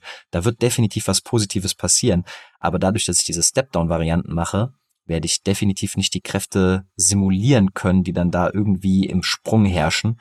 Und das ist halt wieder dieses klassische, dieser Fauxpas, da kinematische Größen, also Winkel, äußere Bilder, letztendlich mach's mal einfach, es sieht so aus, es hat die gleichen Winkel, Stichwort Nordic Curl und einbeiniger Absprung, hat den gleichen Kniewinkel. Ich drehe das Bild einfach mal 90 Grad, mache einfach aus der Erdanziehungskraft eine horizontale Kraft und äh, deswegen wäre das so, Punkt. Ja, und das ist halt dieses klassische Beispiel, was definitiv nicht stimmt, was halt die inneren Kräfte und äußeren Kräfte nicht berücksichtigt. Ja, ich habe mir eine Liste gemacht mit so Logikfehlern, habe ich es mal genannt. Und mhm. eine Sache, die ich da drin habe, ist Übungen statt Anpassung. Also klassisches Beispiel, er wieder ist ein klassisches Beispiel dafür. Es geht ihm immer um welche Übungen. Die Übungen sind's. Und es geht ihm nicht um die Anpassung, die die Übungen generieren. Also, mhm. weil mir ist halt eigentlich nur wichtig, welche Anpassung brauche ich? Welche Anpassung will ich haben? Mhm. Und wie erreiche ich die? Und welche Übung ich dann mache, ist mir im Endeffekt erstmal gerade egal. Also es geht mir nicht darum, ich muss immer Rear Foot Elevated Split Squats oder halt den Bulgarian Split Squats machen, weil die sind so geil. Oder es, ich muss meine, meine beidbeinige Kniebeuge mit einer speziellen Stange verkaufen. Deswegen meine Kniebeugen mache ich ja nicht die beste, die es gibt, sondern es geht mir um Anpassung und halt eben nicht um die Übung, weißt du? Und bei ihm mhm. steht halt einfach eine Übung im Vordergrund mhm. und nicht die Anpassung im Vordergrund. Und wie ich die Anpassung hinbekomme, muss ich halt im individuellen Fall mal schauen und äh, kann halt bei dem einen eben Peterson Stepdown sein oder Polican Stepdowns, beim anderen sind es dann vielleicht äh, einbeinige Dropjumps oder sowas, je nachdem, in welchem Stadium mhm. ich halt mhm. auch bin, weißt du, so deswegen. Ja. Das ist so auch wieder so ein großer Punkt halt. Übungen statt Anpassung im Vordergrund. Ja, ich, ich fand, du hast es gerade sehr schön gesagt, äh, quasi zwischen den Zeilen. Äh, seine Übungen versus die Anpassung. Anpassungen sind global, Anpassungen sind biologisch. So, das ist so in jedem in jedem Körper kannst du halt bis zu einem gewissen Maß diese Anpassungen provozieren. Du wirst die exzentrische Kraft verbessern können, du wirst den Power Output verbessern können, aber das sind halt Anpassungen, die kannst du provozieren durch verschiedene Dinge, ja, durch verschiedene, wie du sagst, halt Methoden. So, aber seine Übung, so, das genau. ist, äh, da ist das, wie sagt man, der Brand drauf in Anführungsstrichen, so Trademark in Anführungsstrichen. So, das ist das, was sich dann halt verkauft, quasi. So, ich bin der äh, Typ, der hier die Wahrheit gefunden hat. So, das, äh, ja, aber das ist halt dieses klassische, jetzt schon zigfach, also nicht nur in diesem Podcast, sondern was man ja eigentlich weiß, zigfach besungene Problem heutzutage halt. Dieses, man kann halt sagen, was man will und wie gesagt, es gibt ja auch Aspekte, die sind sinnvoll in seinem Programm. Also auch, äh, du hast dieses Video von Mark Bell, das habe ich nämlich zufällig auch geguckt. Da geht's ja nicht um diese Step-Down-Varianten, sondern um dem, ich nenne das jetzt mal Reverse Nordic Curls oder ich glaube, in Deutsch gab's doch mal einmal Patrick Meinhardt oder so heißt der Typ, der hat den, glaube ich, populärer gemacht, so ein Kniestand oder sowas. Mhm. Also das heißt, man ist in der gleichen Ausgangsposition wie beim Nordic Hamstring Curl und lehnt sich dann nach hinten und hat somit eine exzentrische Beanspruchung, so vor allen Dingen im Quadrizeps und in den Hüftbeugern. Ja. Und er treibt das dann halt so auf die Spitze, was ja auch vollkommen in Ordnung ist, dass er sich halt nach hinten ablegt, also wie er dann so eine Dehnung, sage ich mal, ja, kennt man ja auch so, dass die Füße angewinkelt sind oder die Knie angewinkelt sind, die Füße sind unterm Po und man liegt trotzdem im Rücken ab, also eine maximale Flexion im Kniegelenk. Ja, und hat dann da halt in dem acht Minuten Video, du hast es auch gesehen, vollkommen außer Atem, äh, total äh, ja hysterisch fast schon alles erklärt und warum das genau richtig ist und so. Und ich habe mir nämlich witzigerweise da auch das Zitat rausgeschrieben. Du hast es eben schon angesprochen. Ähm, and here you see my world class strength and mobility. So, what the fuck? ja, world ja. class strength and ability, okay. Ähm, aber ja, ich bin auch der Meinung, dass das durchaus eine sinnvolle Komponente ist und auch, wie du sagst, eine sinnvolle Anpassung provozieren kann. Was haben wir da? Wir haben für die meisten Leute eine relativ hohe exzentrische Belastung, deswegen auch der Begriff Reverse Nordic Curl, also nicht nach vorne fallen aus dem Kniestand, sondern nach hinten lehnen. Das heißt, wir haben irgendwo eine exzentrische Komponente. Dann kommt es drauf an, okay, wie stark sind meine Quadrizi, Quadrizepsi, äh, meine Quads vor allen Dingen. Ähm, und dann aber auch, wie viel Körpergewicht habe ich obenrum, ja. Ich kenne nämlich auch Leute, die können die sehr sauber bis unten hin machen, die haben dann auch World-Class Strength and Mobility, sind aber tendenziell auch sehr leicht obenrum, ja. Und äh, was aber die Anpassung ist, also neben diesem exzentrischen Stimulus, ist dann natürlich das, und das muss habe ich immer auch, sage ich mal in Anführungsstrichen, zugute gehalten, dass er auch das Beispiel vom Romanian Deadlift dann bringt, dass man halt ja mehr oder weniger nur so bei maximaler Knieflexion, also Kniebeugung, halt in auch eine Dehnung der ähm, des Quadrizeps halt kommt, zumindest übers Kniegelenk und bei der gleichzeitig vorgedrückten Hüfte halt auch über ähm, ja die Hüfte, ja zweigelenkiger Muskel, Rectus femoris. Ähm, und dass durch diese Dehnung dann wiederum auch Anpassungen provoziert werden, ähnlich wie in den Hamstrings beim Romanian Deadlift. Und das ist durchaus eine smarte Übung. Das ist nicht seine Übung, die gibt's schon länger, aber es ist durchaus eine smarte Übungsauswahl, weil im Unterschied zu dem Romanian Deadlift und dem Nordic Hamstring Curl für die Hamstrings hast du hier irgendwo auch beides ein bisschen zusammen. Du hast eine Dehnung und du hast eine hohe exzentrische Komponente. Beim Romanian Deadlift ist ja immer das Problem, dass die Knie gestreckt sind ähm, und die Hüfte gebeugt wird und beim Nordic Curl quasi andersrum und du nie in die volle Streckung kommst und so weiter und so weiter. Und die Anpassungen, die da auf jeden Fall provoziert werden und darauf führe ich dann auch diese positiven Effekte zurück, sind, glaube ich, schon einzigartige Anpassungen, die so in dem Ausmaß, also bei der Beugung und der exzentrischen Komponente, bei einem Vielzahl von Leuten, die das ausprobieren, neu sind und durchaus auch sinnvoll sind. Ja, also das sind wirklich, glaube ich, sinnvolle Anpassungen, die da provoziert werden, aber einfach, ja, physiologisch, biomechanisch, anatomisch auch durchaus erklärbar, auf keinen Fall unique, aber man muss sie auch machen. Ähm, zum Beispiel, ich habe immer, äh, als ich das dann auch irgendwie, wo, wo mir das das erste Mal begegnet ist, der ist ja, seit wann ist der jetzt so trendy geworden? So drei Jahre vielleicht, zwei, drei Jahre? Ich Nein, weiß es gar nicht. ein halbes Jahr, wenn es hochkommt. Das sind ein paar Ach, Monate. Was? Ja, der war plötzlich da. Ich, ich bin immer am Suchen und schauen, warum der auf einmal plötzlich bekannt wurde. Ja, du hast ob's recht. Mark Bell war oder ob es Joe, weil Joe Rogan hat den ja auch mal irgendwie im Podcast erwähnt, bevor mhm. er bei ihm war. Der war ja bei, mhm. bei Joe Rogan im Podcast. Das ist natürlich schon mal okay. krass, weil die Plattform ja, ist halt riesig. Fall. Ja, auch wenn Joe Rogan halt nicht ein Qualitätsmerkmal ist für irgendwie tolle Infos oder sowas. Ja. Es wird ja immer schlimmer mit dem, aber das ist ein anderes Thema. Ähm, der wird jetzt irgendwie CNN verklagen, weil, weil, weil die gemeint haben, so wie er seinen Corona da behandelt hätte, wäre mhm. er total bescheuert gewesen und sowas. Er hat diesen aber, Wurm, Pferdewurmkur da gemacht oder was? Das, das gibt's aber scheinbar auch für Menschen, das Medikament, und er hat von seinem Arzt bekommen und so. Ahnung. Aber ja. auch dann äh, hat es ja keine, keinerlei, äh, egal. Ja. Naja, auf jeden Fall. Äh, ich bin immer noch am, über, also am Suchen. Wer das weiß, könnt mir gerne mal Bescheid geben. Wo, wie, wo ist das erstmal aufgetaucht, dieser Typ? Weil ja, irgendwie wird er viral gegangen sein, ja. Es muss, ja, es muss wahrscheinlich durch seine YouTube-Videos oder sowas gewesen sein, ja. weil halt Leute gesehen haben, der macht da diese vielleicht Reverse Nordics oder macht dann diese CC Squats die Treppstufe runter noch ein bisschen weiter und so, weißt du vielleicht deswegen? Ich mhm. habe keine Ahnung. Ja, weil aber das sind halt das ist also das wie gesagt, du hast das schon smart gesagt mit diesen Anpassungen versus seine Übung, weil ich habe mir halt auch dann damals schon die ganze Zeit gedacht, ey, ich weiß nicht, wer wer mal olympisches Gewichtheben im Verein, also längere Zeit trainiert hat, der weiß einfach, dass diese ja, tiefen Kniebeugen, die halt ja nochmal, je nach Beweglichkeit und so weiter, nochmal deutlich tiefer sind als so ein Powerlifting-Squat, die haben eine maximale Knieflexion. So, das ist einfach dabei. Ja. Ähm, und du federst da auch rein beim Abfangen vom ähm, Umsetzen unten in der tiefsten Position. Nur mal so als Beispiel.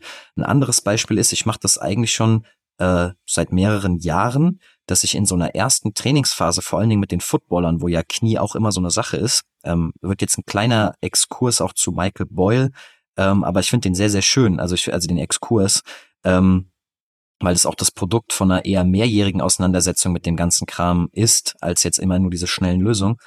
Äh, lasse ich aufgrund Brust lasse ich aufgrund von einer Übung, die ich von Charles Poliquin hatte, also Front Foot Elevated Split Squats und wo es halt primär darum ging, in diese maximale Kniebeugung reinzukommen.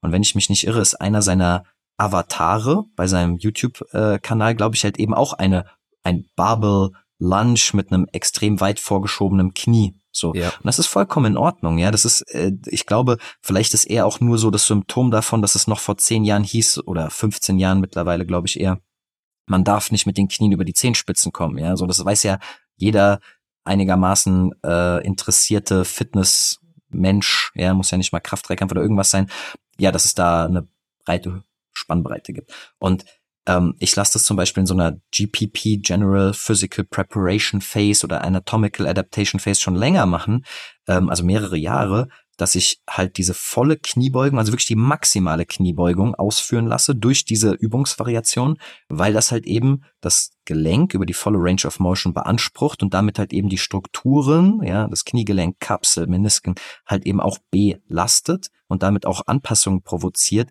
die ansonsten nicht so äh, beansprucht werden. Und ich glaube, hier liegt halt so ein bisschen die Grauzone, wo er ich sag mal in Anführungsstrichen wie auch immer, und das war jetzt die Frage, die du gestellt hast, es geschafft hat, das für viele zugänglich zu machen.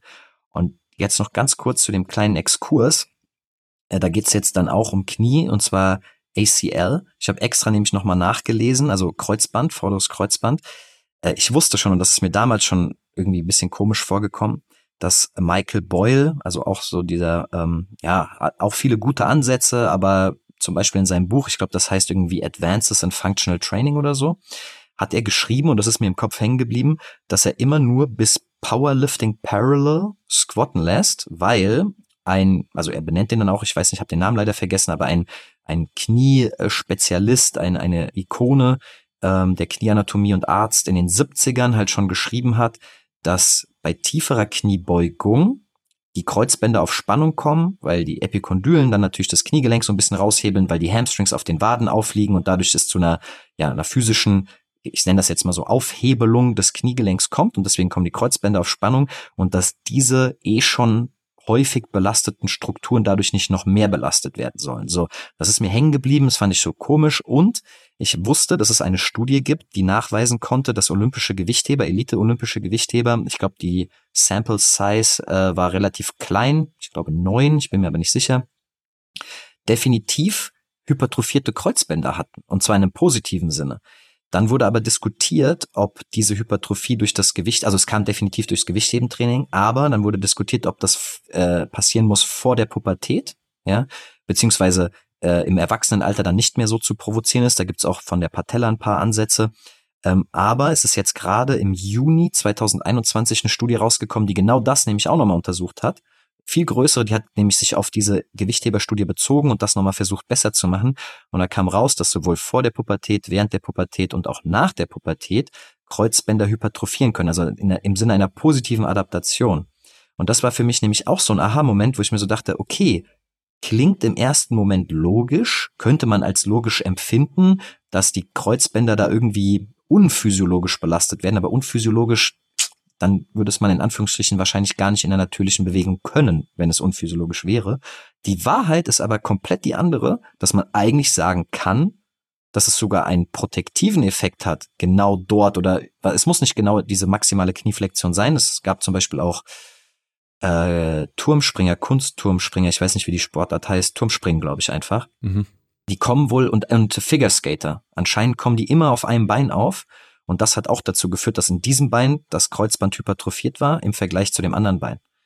Und das fand ich sehr interessant und das soll halt auch erstmal nur sagen, ähm, dass halt die Beanspruchung von diesen Strukturen erstmal, wenn sinnvoll integriert, vorbereitet und so weiter, definitiv eine ganz wichtige Größe ist, um auch Verletzungen zu vermeiden und, Stichwort Tricken, auch das System vorzubereiten auf nachfolgende Belastung.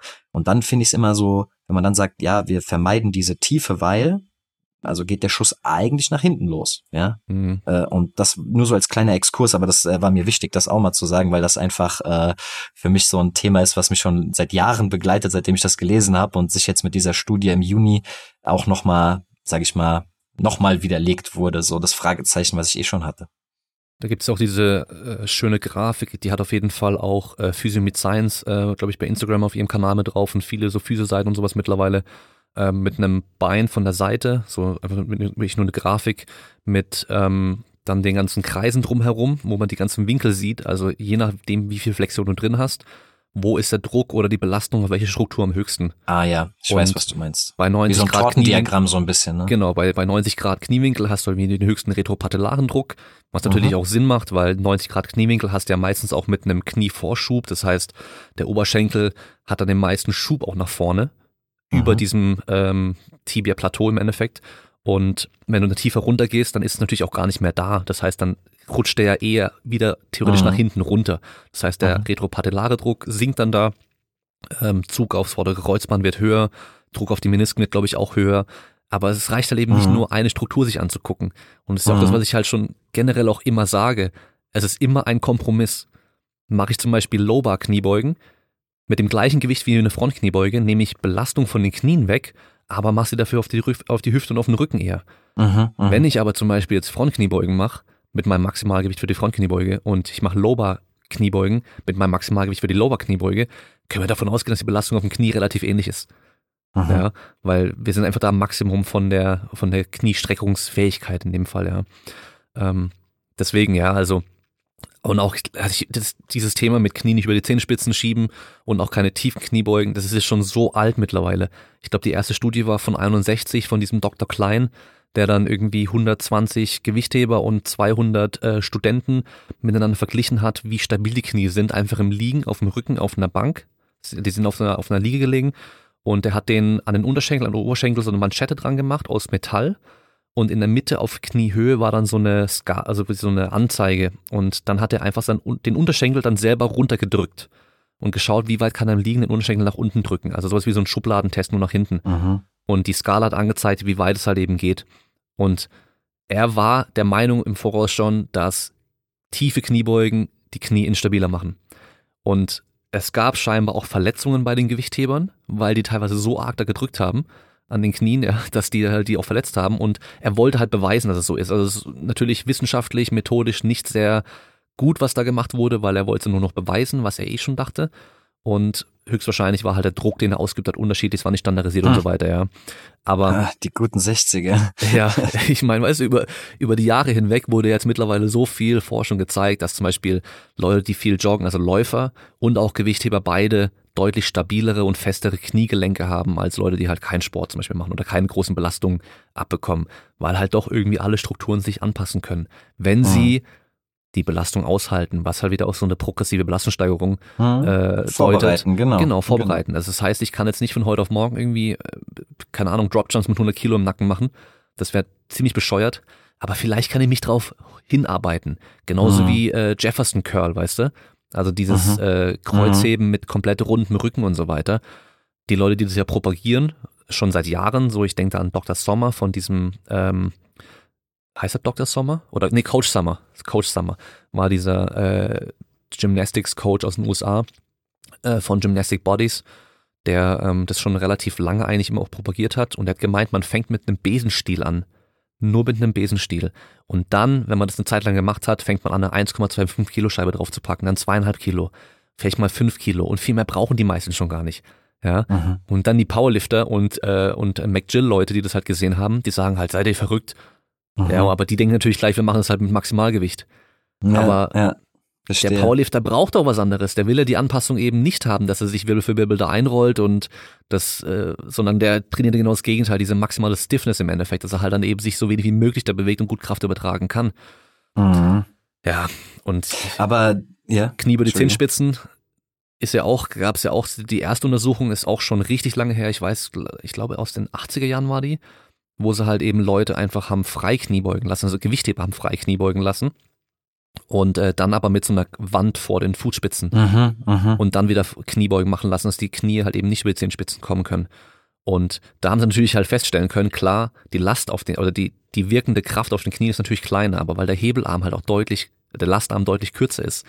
Mhm. Und äh, ich glaube 2001 haben sie die dann nachgestellt, die Studie, und habe aber halt auch gemessen, nicht nur was im Knie passiert, sondern was auf dem Hüftgelenk und LWS passiert. Mhm, ich und du hast- an die Studie. Ich glaube 20, 30 Prozent Reduktion auf dem Kniegelenk gehabt an, an Belastung, aber dafür irgendwie 1000 Prozent mehr auf der LWS. Mhm. Mhm. Ja, deswegen ist immer ein Kompromiss, wo wir die Last halt draufschieben wollen. Ja, und das ist auch immer so, daran sieht man halt immer, und das ist halt auch wieder dann so Teil von diesem menschlichen Defizit, so, wir sind halt nur so smart wie das, was wir irgendwie glauben, messen zu können oder sowas. So, ja, ich meine, diese Geschichte von, von diesem Kleinen und 1961 mit dann beweisen wollen, was man eh glaubt, okay, ja, so, das ist so dieses, äh, Bias quasi, den er versucht da durchzudrücken, im wahrsten Sinne des Wortes. Weil wer sucht, der findet. Also, Ja, weißt ja, du, wenn, ja. wenn du Ich- willst, du dann- kannst, findest ja. immer Beweise für alles. Ja, ja, Ja, ist richtig. Und deswegen, also ich, ich äh, auch schöner Zeitpunkt, um halt für mehr Demut, äh, Demut in der Interpretation von von Studienergebnissen, äh, ja, äh, einzufordern, weil so ist über die, wenn man sich halt Gewichtheber anguckt, dann kann man sagen, ja, okay, die die verletzen sich vielleicht akut in der Ausführung ihres Sportes, aber so, das ist so der Grundkonsens, dass die eigentlich keine erhöhte, im Gegenteil sogar Verschleiß, Gelenkverschleiß haben durch ihre Tätigkeit. Ja, also zum Beispiel ähm, äh, ja Arthrose oder wie auch immer oder oder viel mehr Rückenschmerzen. Im Gegenteil, eigentlich sind eigentlich besser aufgestellt durch diese Belastung und deswegen, warum sucht man da quasi dann das Gegenteil. Ähm, Stichwort Vorbereiten und Übungsprogression, vielleicht abschließend ein Punkt, den ich ihm auch noch zugute halten möchte, ähm, mit diesen Reverse Nordic Curls äh, habe ich jetzt auch ein bisschen eben ausgespart, was ja dadurch auch passiert durch diese Dehnung mit der exzentrischen Komponente, ist halt serielle Hypertrophie, also die Fiber Length, ähm, die Faserlänge der einzelnen Muskelfasern im Quadrizeps wird sich mit der Zeit erhöhen. Er argumentiert, das kann ich überhaupt, also kann man jetzt nicht widerlegen oder so, aber er hat irgendwie, sagt er ja, der hat so ein artificial part auf his kneecap, also anscheinend hat er da irgendwie ein künstliches Teil in seiner Kniescheibe. Ja, was der hat ein OP gehabt anscheinend, der hat zehn, ja. also der hat anscheinend zehn Jahre lang Patellaspitzensyndrome auch gehabt und ja, ja. Äh, komplett Schmerzen und alles und so und äh, die Ärzte haben gemeint, nur noch die OP kann helfen und danach wird er nie wieder sein Knie voll beugen können. Ja. Ja, eben, aber ich meine, ey, jeder hat eine traurige Geschichte. Ich habe auch eine traurige Geschichte mit meinem Jumper Sneer. aber äh, das ist ja erstmal okay, kann man ihm ja auch glauben, dass er da so ein artificial Ding drin hat, Teil drin hat von seiner ähm, Kniescheibe. Und er, also er sagt dann halt auch so, so, er hat quasi dann drüber den, den Muskel quasi verlängert und deswegen ist da mehr Zugriff ist auch okay, kann man ja so argumentieren, also auch physiologisch, das wird zu dieser Anpassung führen, definitiv, das ist was Gutes ähm, diese Übung ist was Gutes für diese Anpassung. Und dann hat er eigentlich, fand ich ganz smart, also diese Übungsprogression, wie man halt da hinkommt, ist cool und dann hinten eine Plyo-Box drunter, ähm, erstmal als erhöhte Ablage für den Oberkörper und dann aber auch, und das hat mich dann überrascht, habe ich gedacht, ah, okay, coole Idee, dass man die Füße auf eine kleine Erhöhung ablegt und dadurch dann halt noch mal tiefer sinken kann sozusagen, ja, oder sich weiter nach hinten lehnen kann. Ähm, so, das fand ich dann eigentlich ganz gut, so in dieser Übungs-, in der Progression, wie man dann da hinkommt, ja. Mhm. Aber wie gesagt, es ist weder seine Übung noch seine gepachteten Anpassungen, die sind alle erklärbar, die sind bekannt. Das ist, mit Sicherheit wird das für viele ein neuer Reiz sein und nicht nur, dass er neu ist, ist das Gute, sondern er hat sinnvolle Anpassungen kommen damit einher für bestimmte Umstände, ja, und ja. eine Voll Range of Motion, Exzentrik, das sind alles positive Sachen, vor allen Dingen, wenn man irgendwie noch Spielsportler oder sowas ist, weil ich habe jetzt primär Spielsportler bei mir irgendwie mit, wo ich da in Kontakt gekommen bin, ähm, die mir dann auch davon berichtet haben. Ja. Und was mir aber zum Beispiel total fehlt, das kannst du ja vielleicht nochmal mit seinen Programmen, ich weiß jetzt nicht, ob es darum geht, das habe ich dann auch so dem Volleyballspieler, mit dem ich gestern gesprochen habe, rückgemeldet.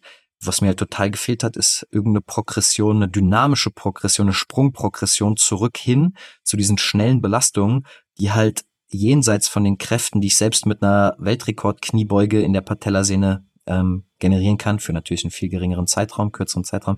Das habe ich jetzt bei seinem Jumpers Knee zum Beispiel überhaupt nichts von gesehen, was auch dann untermauert wird von dieser äh, Erfahrung, die der Volleyballspieler gemacht hat, dass es eigentlich besser geworden ist. Er hat das auch ewig gehabt, der Volleyballspieler. Seitdem er 15 ist, hat er, glaube ich, gesagt, und ist jetzt, wenn ich mich nicht irre, Mitte 20 gewesen. Also auch traurige Story, zehn Jahre. Übel, es ja. war zum ersten, es war zum ersten Mal deutlich besser, als er es die letzten zehn Jahre erlebt hat und hat da natürlich auch relativ viel für getan, hat auch eine OP gehabt, leider. Aber dann kam es halt sofort wieder mit den Sprüngen. So, und das, das habe ich zumindest gar nicht, also nirgendwo Infos drüber gefunden. Und das ist bei mir auf jeden Fall ein integraler Bestandteil von dem Reha-Programm. Ja, ich meine selbst, ähm, ich glaube, war das von 2014 dieses Paper aus dem, äh, ich glaube, British Journal of Sports Medicine, weißt du, wo du diesen, dieses ähm, Zwei-Phasen-Modell mit dem Vier-Phasen-Modell für Jumpers Knee-Protokolle mhm. verglichen, weißt du, wo sie dann nur von ja, diesem, ja, ich weiß, was du meinst. von diesem Exzentrik-Training oder halt eben dann dieses isometrisch, ähm, exzen ja. äh, nee, äh, isotonisch, exzentrisch und dann sportspezifisch verglichen haben. Ja. Selbst da war bei beiden Phasen am Schluss eigentlich sportspezifisches Training mit drin. Muss, muss. Und das fehlt bei ihm wirklich komplett, egal in welchem Programm. Es fehlt komplett. Ja, das, ist auch mein größter Kritikpunkt. Genau. Das wird, das wird definitiv dann, also da bin ich so confident, dass ich sage, das wird zum Scheitern verurteilt sein in Sportarten, die eine entsprechend dynamische Belastung, weil es gibt diese Magie nicht. Das habe ich, ich habe über 30 Leute persönlich betreut. Ich habe äh, Rückmeldungen von dem digitalisierten Programm. So, das ist nicht möglich. Man muss diese Belastungen, die dort herrschen, spezifisch vorbereiten Ansonsten wird es nicht möglich sein, äh, durch eine magische Übung, die das irgendwie ausheilen lässt, die Sehne dann wieder genau so funktionstüchtig zu bekommen. Also ich meine, das, also ernsthaft, dass die die Funktion erfüllen kann, die da auf dem Feld, auf dem Platz, auf dem Court irgendwie herrschen. So, das wird nicht funktionieren, ähm, dass das da halt durch diese Übung nur möglich ist. So. Ja. Und ich meine, es ist ja auch logisch. Ja. Der Körper ist äh, faul oder ökonomisch, das heißt, der macht nur das, was er muss. Der passt sich nur genau so viel an wie nötig. Und wenn halt die Belastungen nie aufkommen, dann braucht er sich auch nicht weiter anpassen. Und es ist ja mhm. natürlich auch die komplett die Erklärung, warum der eine Volleyballspieler, der dann während dem Lockdown sein Programm gemacht hat, gemeint hat, es ging ihm dann super dann während dem Programm und so. Und sobald das Volleyball wieder losging, hat er wieder Schmerzen gehabt. Das ist genau die Erklärung dafür, weil für den Alltag mhm. hat es komplett gereicht, was er gemacht hat. Für die Belastung im Alltag. Aber die Belastung im mhm. Volleyball mit den ganzen Sprüngen und Landen und so weiter, Richtungswechsel, war dann doch nochmal deutlich höher, als was er halt sich antrainiert hätte. Genau. Genau. Und beim, beim äh, Pascal Su komplett andersrum. Da habe ich die Sprungprogression wirklich nur super rabiat gehalten. Da haben wir, glaube ich, nur Seated Box Jumps gemacht, so, das war's. So, da ist halt, ich glaube, ja, wir, wir haben zwei, drei Progressionen gemacht, ja.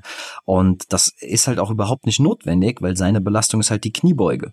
Und ähm, das heißt, er hat gar nicht diese Belastung wie ein Feldsportler, Spielsportler, wie auch immer, und hat deswegen halt auch nicht diese hohe Dynamik in diesem Sinne in der Bewegung, die hohen Kräfte, die dann in einer sehr kurzen Zeit herrschen, sondern halt eine andere Voraussetzung. Und da hat es in Anführungsstrichen gereicht, relativ simpel äh, in der Kniebeuge dann spezifischer zu werden und darauf hinzuarbeiten. So.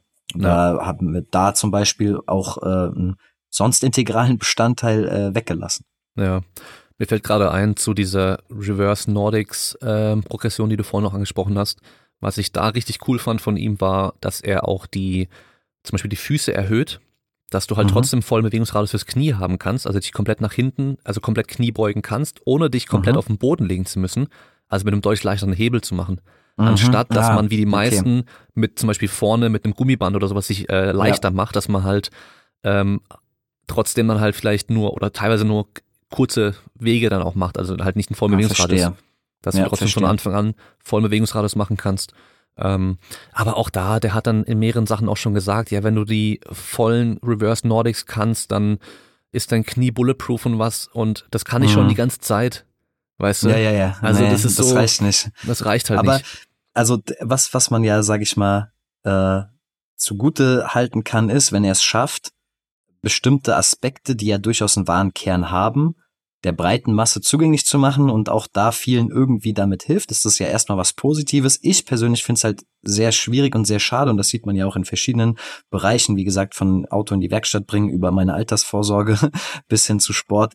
Äh, ich finde es halt sehr, sehr schade, da immer gegenhalten zu. Aber müssen tut man es nicht, wir müssen nicht dagegenhalten, aber ja. es ist halt so ein, auch irgendwie so ein, äh, ja, weiß nicht, ist schon ein Anspruch, den man dann hat, zu sagen, so, ey, äh, weil das Ding ist ja, die Sachen, die er wie er argumentiert, die sind ja nicht fundiert. Also das klingt logisch, aber es ist ja einfach irgendeine Herleitung. Also es hat ja kein Fundament darunter. Ich habe auch nicht gesehen, dass er irgendwelche Studien jetzt irgendwie verlinkt hat oder so. Er spricht aber, auch von Studien, aber verlinkt nie ja, eine einzige. Ja, typisch halt, weil ja. evidence-based ist ja auch ein Schlagwort.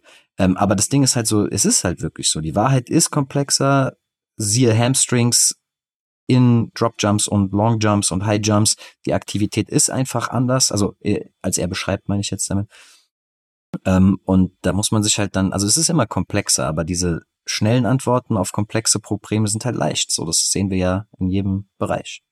Ja, und wenn du dir halt mal Kommentare bei YouTube anschaust, ähm, entweder die Leute sind halt voll, lieben den über alles so.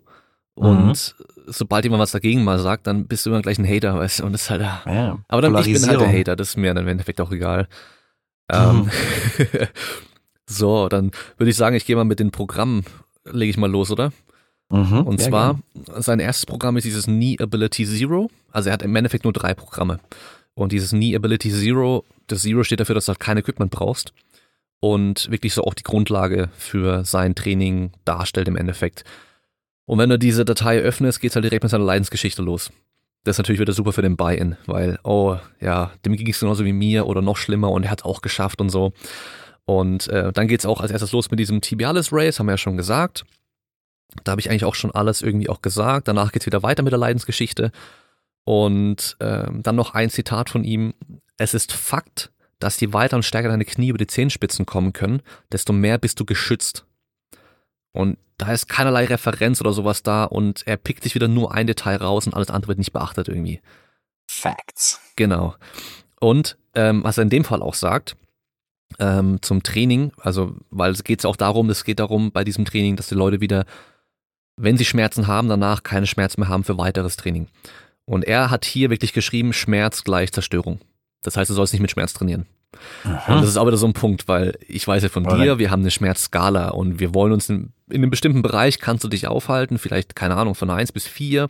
Ist bestimmt auch ein bisschen Definitionssache, weil manche sagen halt, bei Mhm. so einem Schmerz ist es eine drei, der andere sagt vielleicht schon sechs, deswegen Das, wahrscheinlich deswegen heißt es ja auch subjektiv. Genau. Also das ist auch in Ordnung, weil er wird dann ja hoffentlich immer eine 4 geben bei dieser Art von Schmerz. Aber ich kann mir auch vorstellen, dass bei vielen, zumindest Physiotherapeuten, da gerade bei der Aussage Schmerz ist gleich Zerstörung, äh, äh, wie sagt man, die Hutschnur hochgeht, keine Ahnung. Weil der, das ist ja eigentlich so klingelt. Ja. Weil das ist ja so eigentlich auch so ein großes Thema, dass, dass Schmerz äh, ja multifaktoriell auch irgendwie sein kann. Und äh, ich, ich bin da jetzt nicht so krass im Thema drin, aber ich weiß, dass diese Aussage nicht haltbar ist immer. Also was nicht Ja. heißen soll, dass man immer in Schmerz reintrainieren soll, sondern ich sage einfach nur, so einfach ist es eben nicht. Genau. Also ich habe auch wirklich versucht, wie du auch, ähm, positive Sachen noch darzustellen und die kommen, auf die komme ich dann am Schluss nochmal zu sprechen. Aber Ähm, warte ganz kurz, hast du, mhm. äh, gehst du jetzt noch vom Schmerz weg oder bleibst, ist also Schmerz abgehandelt?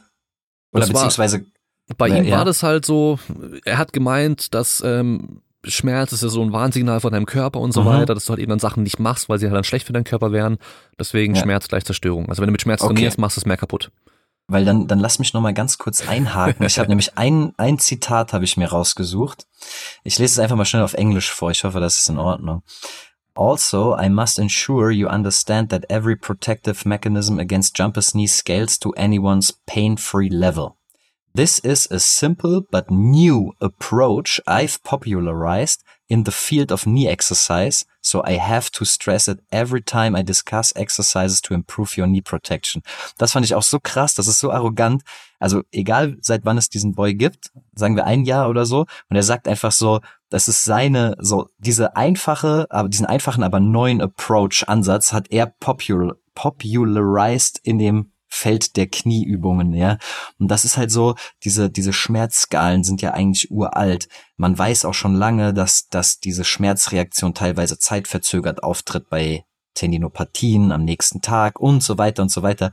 Und da habe ich mir, weil das sind halt nämlich dann so Aussagen. Das eine ist so, diese Erläuterung und Erklärung ist das eine, aber diese überheblichen Aussagen, das ist immer was für mich, was als Quelle diskreditiert, weil daran erkennt man, an solchen Aussagen erkennt man einfach, dass es nicht sein kann, dass es ihm um die Sache an sich geht. Es kann nicht sein, dass es ihm um die Hilfe geht. Es kann nicht sein, dass es ihm ums Krankheitsbild geht, um ein besseres Verständnis, um die Hilfe zu liefern, sondern letzten Endes geht es ihm darum, um sich, ja, also psychologisch will ich das jetzt nicht weiter ausdröseln, ob es um Kohle geht oder wie auch immer, aber das ist definitiv, also es ist einfach so, ja, eine Lüge, es ist selbst dargestellt und am Ende wird es ihm auch egal sein, weil ich bin mir sicher, in drei Jahren wird man nichts mehr von ihm wissen aber er wird seine Kohle gemacht haben. Und das ist halt, wie heutzutage das Ding läuft. So, es werden halt genug Leute gekauft haben. Und das ist auch irgendwo okay. Es ist, wenn es den Leuten hilft, den Leuten, denen es nicht hilft, für die ist es halt schade. Und an der Wahrheit orientiert ist es halt auch nicht. Es wird zu mehr Verwirrung dann sorgen, wenn man sich damit differenzierter auseinandersetzen will. Ja. Das wollte ich noch kurz einschieben. Und ich meine, er ist ja selber nicht mal irgendwie ähm, ein Experte in irgendeinem der Felder oder sowas. Also er ist, soweit ich es sehen kann, hat er nicht studiert oder auf jeden Fall Mhm. kein irgendwie Exercise Science oder, oder Physiotherapie oder sonst irgendwas in der Richtung studiert, sondern er ist selber halt nur irgendwie so ein ehemaliger schlechter Athlet und der jetzt Mhm. halt dann ein, der dann halt Fitnesstrainer war im Endeffekt oder ist und jetzt Online-Coach dann ist und halt sich vermarktet. Und Mhm. das ist so das beste Beispiel wieder, wie halt bei Corona zum Beispiel auch so. Die weltführenden Experten, alle Experten irgendwie arbeiten zusammen und oder halt auch andere, nehmen wir andere Krankheiten oder egal was eigentlich ist. So die Welt, die, die besten Experten der Welt, alle auf der Welt verteilt, arbeiten an diesem Problem und, und kommen weiter mit ihrem Wissen und so weiter. Und dann kommt ein Typ auf Facebook und sagt, er hat die Lösung gefunden, die kein anderer entdeckt hat. Und Mhm. er ist selber, was weiß ich, Mechaniker oder sowas. Weißt du, so das Ja. kann doch gar nicht sein. Weißt du, wenn es doch so einfach und offensichtlich wäre, dann wüssten wir das doch bestimmt schon. Äh, Das Beste war ja, das habe ich dir, glaube ich, auch mal geschickt damals, ähm, wo ein Sportwissenschaftler ein Training äh, entwickelt hat oder entdeckt hat, wie man seine, seine Sehkraft verbessern kann, wenn man irgendwie, also bis zu zwei Dioprien kannst du halt wegmachen. Das heißt, man braucht keine Brille mehr. Habe ich dir das nicht Okay. gezeigt damals? Hm, Ich erinnere mich nicht Das war dran. eine Facebook-Werbung, die mir gezeigt wurde und ähm, der Typ war ein Sportwissenschaftler und der hat es geschafft, dass er keine Brille mehr braucht oder keine Ahnung was. Also, weißt du, wo ich mir so denk, so die, die, die Experten der Welt, äh, wenn es um. Sicht und Optik und alles drum und dran und die Augen geht, die wissen nicht, dass man mit irgendeinem bestimmten paar Übungen, die er jetzt da entdeckt hat oder entwickelt hat, seine Sehkraft auf einmal steigern kann. Als ob, Ja. als ob, Ja. weißt du so. Naja. Ja. Aber gut. Ähm, lass mal schauen. Ähm, nach diesem Tibialis Race kommt noch ein, ähm, ah, wo war denn das? Habe ich das jetzt hier? Ähm, Großzehenbeuger Übung. Im Endeffekt Aha. einfach nur ein, äh, ein Wadenheben auf dem Mhm. Fußballen. Mhm. Und ich glaube nicht, dass der Großzehenbeuger, wenn der die ganze Zeit in der kompletten Streckung drin ist, dass der dann da viel macht, ehrlich gesagt, aber das ist ein anderer Punkt. Und dann, pass auf, kommt ATG Split Squat. Mhm.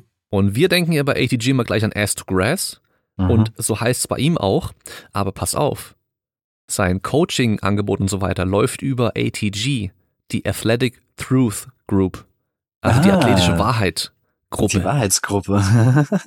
Weißt du, Ah, er hat sich die Übung patentiert. Er hat sie sich sogar wirklich ein Trademark in Anführungsstrichen draufgesetzt. Genau, also ich weißt du gesagt so, hab. wenn alle von Geil. ATG Squads und sowas sprechen und jeder weiß das und kennt das Ding, dann nimm, nenn einfach deine Firma oder dich halt auch einfach ATG und such halt irgendwie was, was halt dann dazu passt so. Auf jeden Fall. Die Übung ist sein persönlicher Favorit. Es ist im Endeffekt ja nur ein ganz, ganz großer Split Squat, ein Ausfallschritt, also ein ganz, ganz tiefe, aber wo du halt die Ferse im Optimalfall, wenn es nach ihm geht, auf dem Boden lässt, aber halt trotzdem deine Hamstrings bis auf die Waden drückst. Mhm, das Der Knie Typ- sehr weit vorschiebst. So. Der Typ ist ja sau beweglich. Also auf jeden Ja. Fall, der ist mega beweglich. Und ähm, ich schaffe das nicht annähernd. Ich muss meine Ferse hochkommen lassen. Und Mhm. wahrscheinlich äh, 98% der Leute müssen das halt auch, weil sie halt einfach im Sprunggelenk nicht so weit nach vorne kommen. Aber sein persönlicher Favorit und weil, wenn er den Rest seines Lebens nur diese Übung machen würde, wäre er immer noch in der oberen 1% der Knie-Lebensqualität.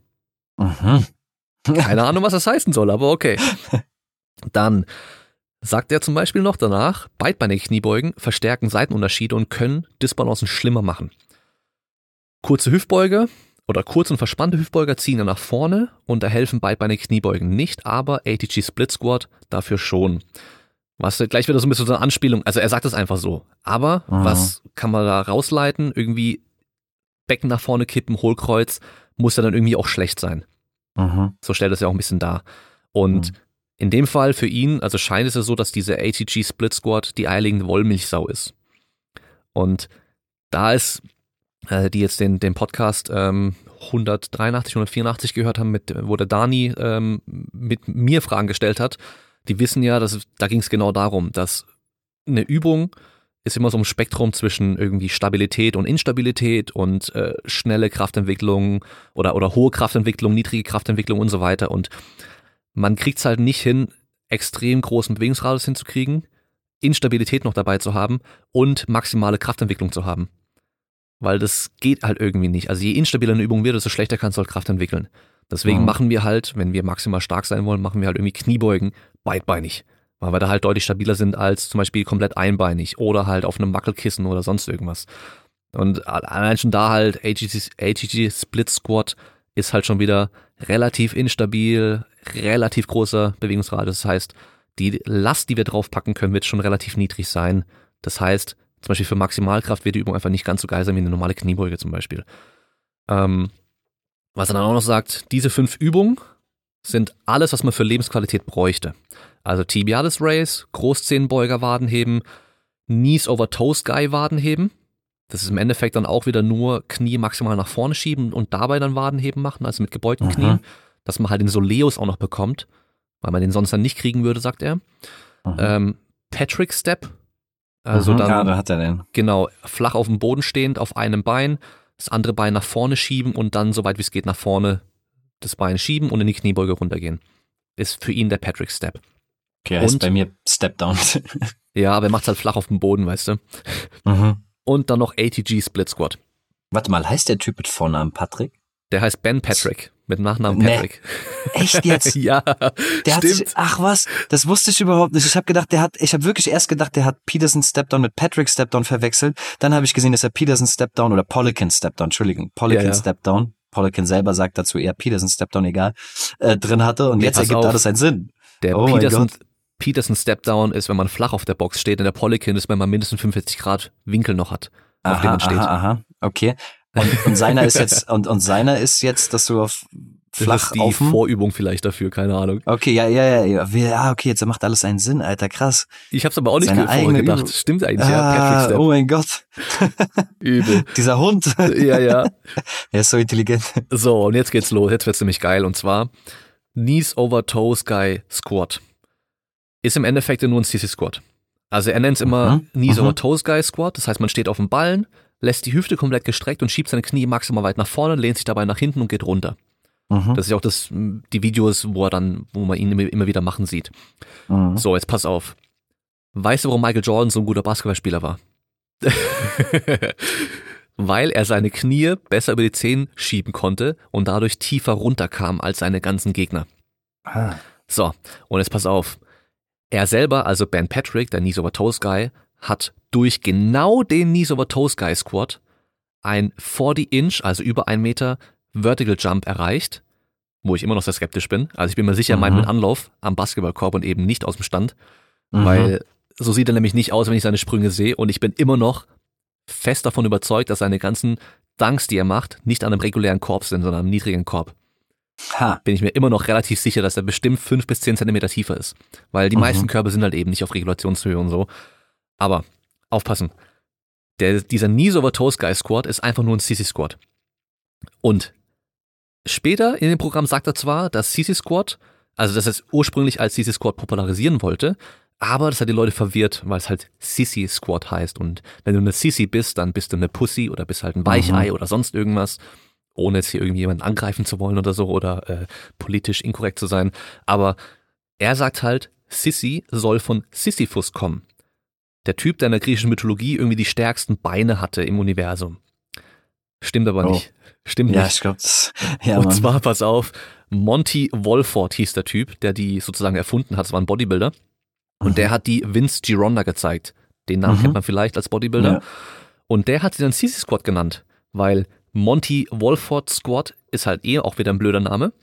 Und er hat gemeint, weil jeder, der halt sonst immer nur normale Kniebeugen trainiert, zur Sissy wird, wenn er CC, äh, CC Squats macht. Weil die halt Mhm. schon ziemlich schwer sind. Wenn man die halt nicht kann und noch nie gemacht hat, sind die halt scheiße schwer. Und dann wird man Mhm. halt zur Sissy, wenn man die schön langsam macht, ganz runter geht und davon halt zehn Wiederholungen machen muss und so weiter. Nur deswegen hat er die so genannt. Das heißt, auch das stimmt zum Beispiel nicht. Und, ah, ich liebe das, scheinbar ist man in den Top 1% der Knee Ability, also der Kniefähigkeit. Was auch immer das sein soll. Wenn man eine kontrollierte Exzentrik schafft. Schaffe ich auch. Trotzdem habe ich gerade Knieschmerzen. Wie mit den Nordic Hamstrings auch, mit den Reverse Nordic Hamstrings. Krass, krass. Ja. Das, das, das ist jetzt schon noch mal so eine bisschen eine andere Hausnummer, weil für mich ist das Wichtige, ist die Quelle, ist er als Quelle sozusagen, ist er, ist das okay? Ist das okay, was er macht? Hat er Leuten geholfen und so? Aber diese, die, das ist halt einfach so ein Symptom heutzutage, halt diese, die, also das ist ja wirklich, ich könnte mir jetzt so richtig vorstellen, dass er halt einfach irgendwie so Sis- Sissy, Sisyphus, äh, ja, weißt du, und irgendwie starke Beine und sowas. Aber das sind ja so richtig, also da kann mir auch keiner erklären, dass er das irgendwo nachgelesen hätte oder, oder, weil es sind ja Lügen sozusagen und diese Au- 1% Aussagen oder 90% reißen es für 90% der Athleten nicht sinnvoll oder was weiß ich was. Da bin ich mir immer so, also ich bin dann immer der Meinung, der Autor dieser Aussagen will eigentlich, wenn man das mal aufdröselt, sein Publikum, seine Zuhörer, seine Leser verarschen. Am Ende des Tages geht es darum, darüber eine gewisse Emotion zu wecken, eine Hoffnung zu wecken und so weiter. Ja, ich bin mir sicher, dass er wirklich vielen Leuten geholfen hat, vor allen Dingen auf einem Alltagsniveau und in Bereiche reinzukommen, die wirklich Anpassungen provozieren, die wirklich sinnvoll sind, die wirklich gut sind. Das ist alles in Ordnung. Mittlerweile 2341 Knee Success Stories. Bei Wahrscheinlich jedem verkaufte Post werden es immer Programme. 20 mehr. Das ist so geil. Ja, ja. Das ist so geil. Ja. Also das finde ich, das finde ich auch mit diesem Patrick Step und so, das finde ich dann echt schon so, okay, das verlässt dann so mein Goodwill, äh, weil das Ja. ist dann halt, ja, Geldmacherei, Marketing, wie auch immer und Leute an der Nase rumführen. So, das Und ich meine, du könntest halt auch äh, 100 Leute fragen, warum war Michael Jordan so ein krasser Basketballspieler, die halt Mhm. irgendwie was mit Basketball und äh, Strength and Conditioning und so weiter zu tun haben. Jeder wird was anderes auch sagen. Aber jeder wird halt mit seinem Auge drauf schauen, aus seinem Mhm. Gebiet der Expertise, weil der war bestimmt nicht nur ein krasser Basketballer. Ich habe keine Ahnung. Ich habe noch nie Basketball geschaut und sowas, von daher keine Ahnung. Der war aber sicherlich kein guter Basketballspieler, nur weil er ein krasser Athlet war, sondern er war bestimmt ein richtig krasser Athlet, aber er war auch technisch richtig krass, er war taktisch richtig krass, hat einen mhm. guten Überblick gehabt, ein krasses Mindset gehabt und eine krasse Arbeitsmoral und alles drum und dran. Und er sagt halt, nee, also er, für ihn ist halt einfach, weil er halt so tief runtergehen konnte, weil er seine Knie nach vorne schieben konnte. Mhm. Also, weil, ach, naja. Ähm, es geht aber weiter. Was er noch sagt. Wenn er nur mit seinem ATG Split Squat und dem Patrick Step sein Bulletproofing und Anti-Gravity Potentials, also seine Kugelsicherheit des Knies und seine Anti-Schwerkraftfähigkeiten erreichen könnte, würde er es machen. Aber CC Squats, ich nenne sie jetzt bewusst so, treffen die Muskeln nochmal anders. Und da hat er ja auch recht, die treffen die Muskeln wirklich nochmal anders, weil das ist so die einzige Übung, wo wir den Rectus femoris mal in voller Länge richtig hart belasten können. Hast ja vorhin auch schon gesagt, also entweder Reverse Nordics oder halt CC Squats, da kriegen wir Rectus femoris mal in voller Länge auf richtig hohe Spannung. Das haben wir beim mhm. Beinstrecker im Sitzen nicht, da kriegen wir ihn in voller Kontra Kontraktion hin. Beim L-Sit oder Leg Raises haben wir dann auch in voller Kontraktion, aber halt keine so hohen Spannungen im Endeffekt und halt auch nicht die volle Länge. Und bei normalen Kniebeugen und so weiter, ähm, so wie mit Hamstrings ja auch, ist es ja so, dass da die, also diese Zweigelenksmuskeln oftmals ja für Kraftübertragung da sind und gar nicht mehr für eine reine Kontraktion. Also die Länge ändert sich meistens ja gar nicht mehr, sondern die mhm. schieben sich halt eher so durch. Und ähm, da sind die schon immer besonders, ja. Aber das ist halt einfach so, okay, die sind halt besonders. Ob sie dann dann braucht, ist die Frage. Muss man wieder dann schauen. Ähm, nächstes Beispiel für ihn ist dann Tom Platz. Den kennen bestimmt auch alle, die mhm. zuhören. Dieser Bodybuilder, der in den, ich glaube, Ende 80er, Anfang 90er vor allem war der so richtig krass oder eher 80er, glaube ich. Ähm, also so kurz nach Arnold und so oder während Arnold auch noch. So der Bodybuilder mit den krassesten Beinen aller Zeiten, kann man eigentlich sagen. Und der hat 500 Pfund Kniebeuge, also 227,5 Kilo für 23 Wiederholungen gemacht äh, gegen, oh, gegen wen war das? Gegen einen damaligen Powerlifter, der auf eine Wiederholung mehr beugen konnte, aber auf Wiederholung mit 500 Pfund dann halt abgekackt hat. Also Tom Platz war halt eine Kniebeugenmaschine, wenn es um Wiederholung ging. Tiefe Kniebeugen, 230 Kilo ungefähr, 23 Wiederholungen am Stück. Das war hm. schon richtig heftig. Mhm. Und schönes Bild von ihm dann, Tom Platz bei Sissy Kniebeugen. Und er sagt halt, mit 65 ist er immer noch besonders gute, hat er besonders gute Mobility und Kniegesundheit. Mit einem Bild, wo er mit 65 eine tiefe Kniebeuge gerade macht, aber ohne Gewicht. Nur weil er schöne tiefe Kniebeugen schafft. Als Argument im Endeffekt, weil das ist ja das, das Bild, was er da zeigt. Ich weiß nicht, ob der weiß, ob der Knieschmerzen hat oder nicht, ob der jemals mit denen gesprochen hat darüber. Also das ist einfach so, okay, mhm. der hat jetzt halt super Knie und es kann immer noch tief Kniebeugen mit 65. Man darf aber halt nicht vergessen, dass Tom Platz nicht nur Sissy Squats gemacht hat. Tom Platz hat schwere Kniebeugen trainiert. Und man weiß, dass der halt brutal hart trainiert hat, wenn es um Beine ging. Also der hat ultra hart Kniebeugen trainiert mit hohem Umfang, richtig viel Gewicht. Der hat Hackenschmidt Kniebeugen gemacht, der hat Romanian Deadlifts gemacht, der hat Stiff Leg Deadlifts gemacht, der hat, der hat Bein, der hat alles gemacht. Kniebeuger, Kniestrecker, alles drum und dran. Also der hat alles gemacht. Und auch am Schluss vom Training Sissy Squats. Also Burnout-Übungen. Mhm. Aber halt nicht nur das. Und für ihn ist halt direkt wieder das ein Argument, guck, der hat Sissy Squats gemacht und der ist immer noch geil, kann tief Kniebeugen, hat super Knie. Also sind Sissy Squats geil. Er vergisst wieder alles andere. Und das, das nervt mich dann so wieder, weil er pickt sich ja nur das eine raus, was dann sein Argument unterstützt. Dieses mhm. Cherry-Picking und vergisst alles andere. Und ähm, ja, wenn du dir den Rest vom Programm anschaust, danach kommen noch so Hamstring, Quad und Piriformis Stretches, die man halt so kennt im Endeffekt, ähm, weil die Muskeln ja nur Kraft generieren können, wenn die Gegenspieler das auch zulassen. Naja, er vermischt auch sehr viel statische und dynamische Beweglichkeitstests und Übungen und so weiter. Also er testet halt irgendwie statisch, dann will er aber als Argument dynamische Beweglichkeit nehmen und das, ja, es ist halt so hm, vielleicht nicht ganz so einfach, wie er es darstellt.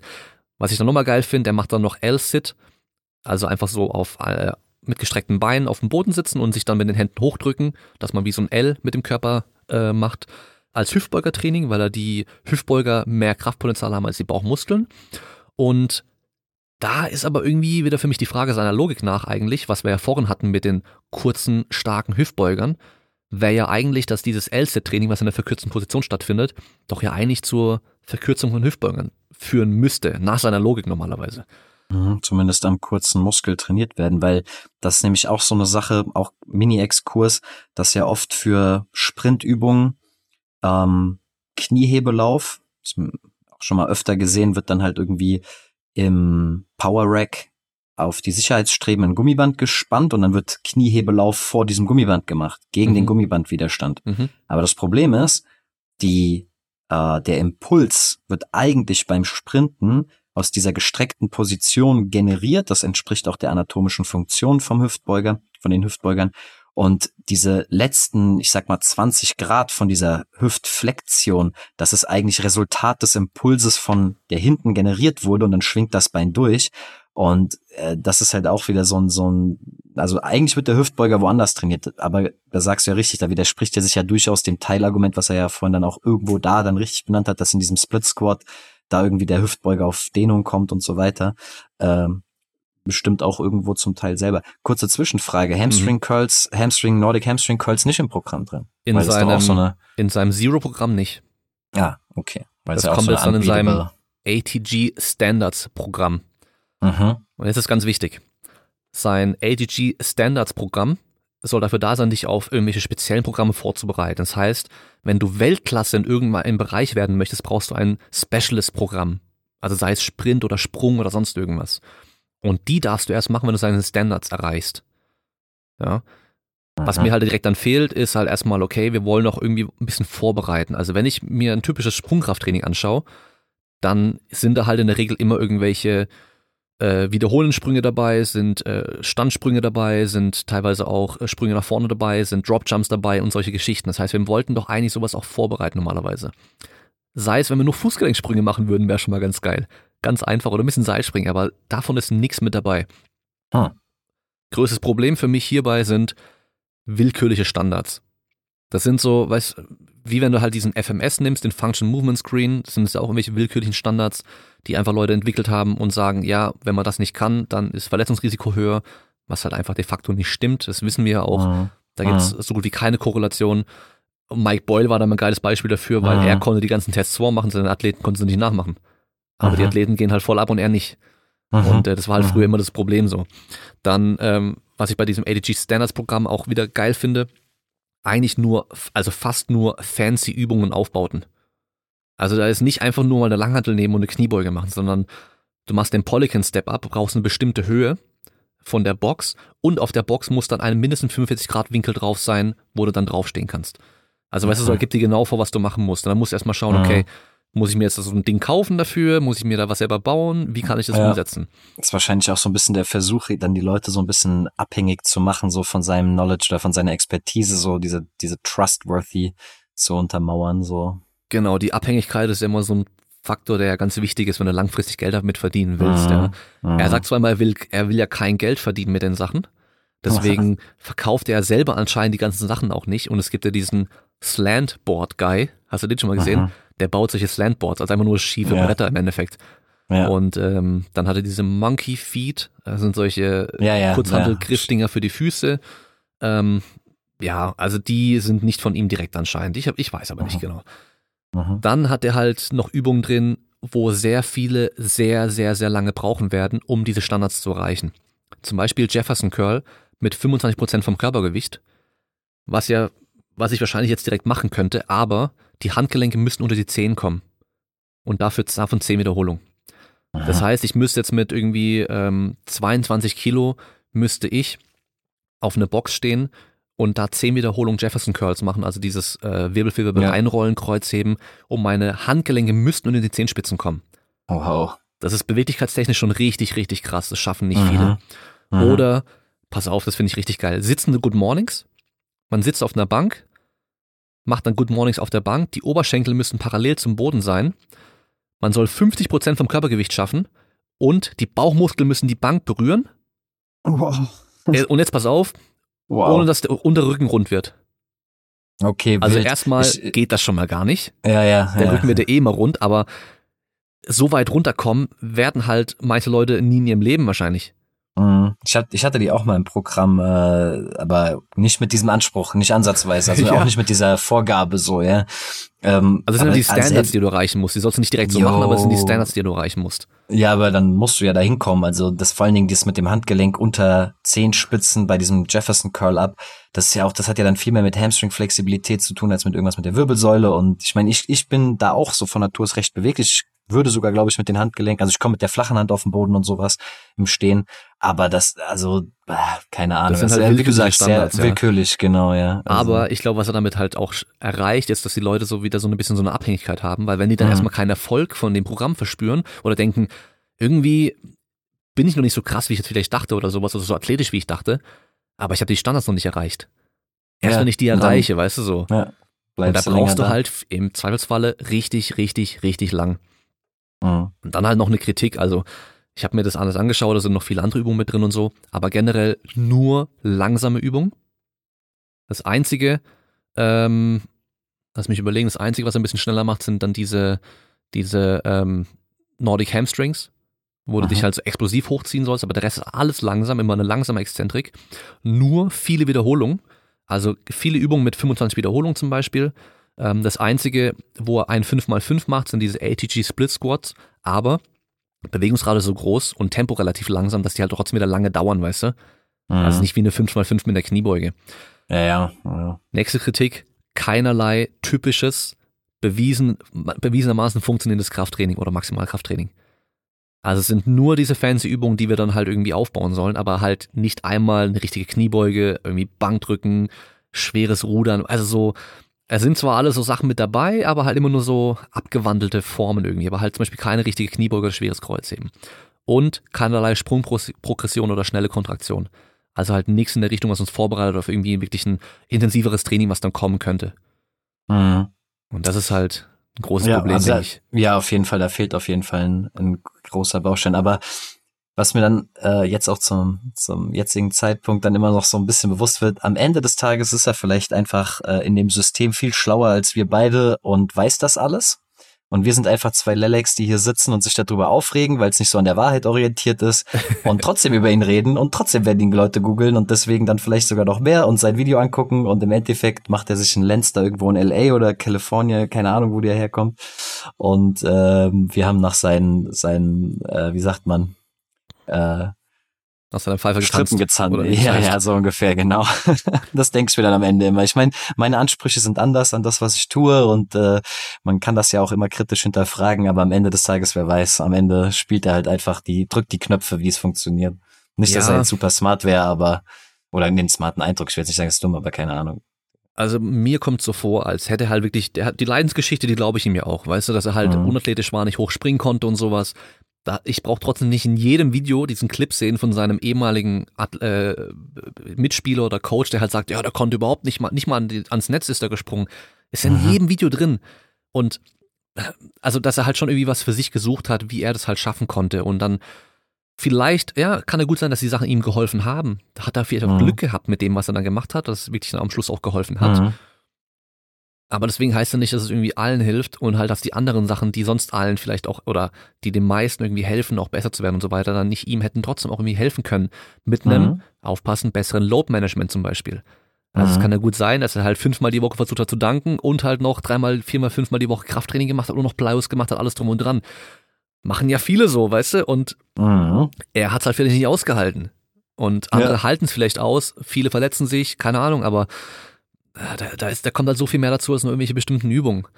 Und definitiv, definitiv. Ah, das sind halt echt einige, also ich, ich glaube nicht, dass es böswillig, böswillig macht. Ich glaube es nicht. Also ähm, Nee, ich meinte auch nicht böswillig, ich meine einfach nur, sagen wir mal, äh, bewusst Knöpfe zu drücken, um viral über diese Masse zu gehen. das macht er auf Äh, jeden so, Fall.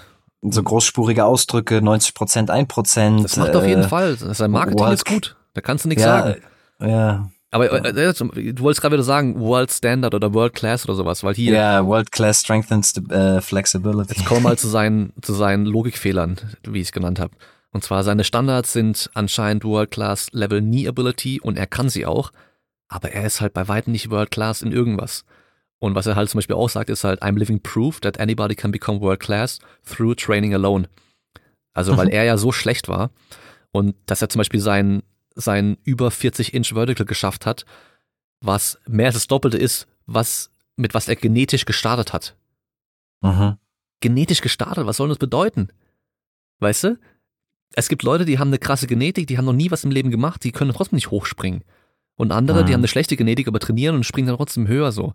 Die Genetik ist halt irgendwie am Schluss nur die Bühne, was du auf der Bühne da machst. Klar, die kann halt vielleicht nicht mehr viel größer werden bei dem einen als bei dem anderen oder sowas, aber was du mit machst, ist halt trotzdem nochmal entscheidender, langfristig gesehen, Mhm. als reine Genetik. Also auch wieder so ein bisschen so, das ist ja wieder Marketing so. Ja, ja, eben. Und dann Ah. halt wie beim, wie beim Function Movement Screen irgendwie, weißt du, die wenigsten Weltklasse-Athleten werden halt diese Standards schaffen und auch nur annähernd. Mhm. Also die, hey, nimm die, nimm die ganzen Top-Basketballspieler. Ich wette mit dir, keiner von denen schafft diesen ATG Split Squat. Egal mit Mhm. wie viel Gewicht. Keiner von denen wird da Mhm. runterkommen, weil die Beweglichkeit 100% fehlt. Ganz, ganz sicher. Mhm. Mhm. Aber ist halt wieder so, wo, wo, worauf kommt es ihm an? Ihm kommt es darauf an, dass du diese komischen Standards erreichst, aber halt gar nicht. Ich, ich weiß nicht, ob er nicht verstanden hat, worauf es ankommt, dass man halt zum Beispiel hoch springen kann, dass man da andere Sachen braucht. Also Mhm. wo ist der Transfer bei den Ja, ganzen ja. Sachen? Und Das der ist ja fehlt das, halt komplett. Das war das, was du gesagt hast mit, das sieht von außen gleich aus, aber was innen Ja, drin genau. passiert, ist was ganz anderes. Ja, ja, eben. Ja, ja, es stimmt schon. Aber bah, mag ich nicht, bin ich allergisch gegen, gegen sowas. Ja, und dann, weißt du, zum Beispiel nochmal so ein Trugschluss irgendwie, er hat er gemeint, er hat zehn Jahre Patella-Probleme gehabt und dieses ganze klassische Training hat ihn nur kaputt gemacht und ihm nichts gebracht und sowas. Und er hat eine OP gehabt. Und ich weiß nicht, vielleicht hat die OP ihn dazu gezwungen, einen langfristigen, langsamen Aufbau zu machen. Und das ist ja schon mal ein wichtiger Punkt, dass du Mhm. halt eben nicht einfach, also ich könnte jetzt heute zum Beispiel auch wieder rausgehen und voll hart tricken und Dropjumps machen und so ein Zeug, weil das ist das beste Training, was ich machen kann, um hoch zu springen. Aber ich brauche aktuell halt einen langsamen, progressiven Aufbau, Mhm. einen langfristigen, weißt du?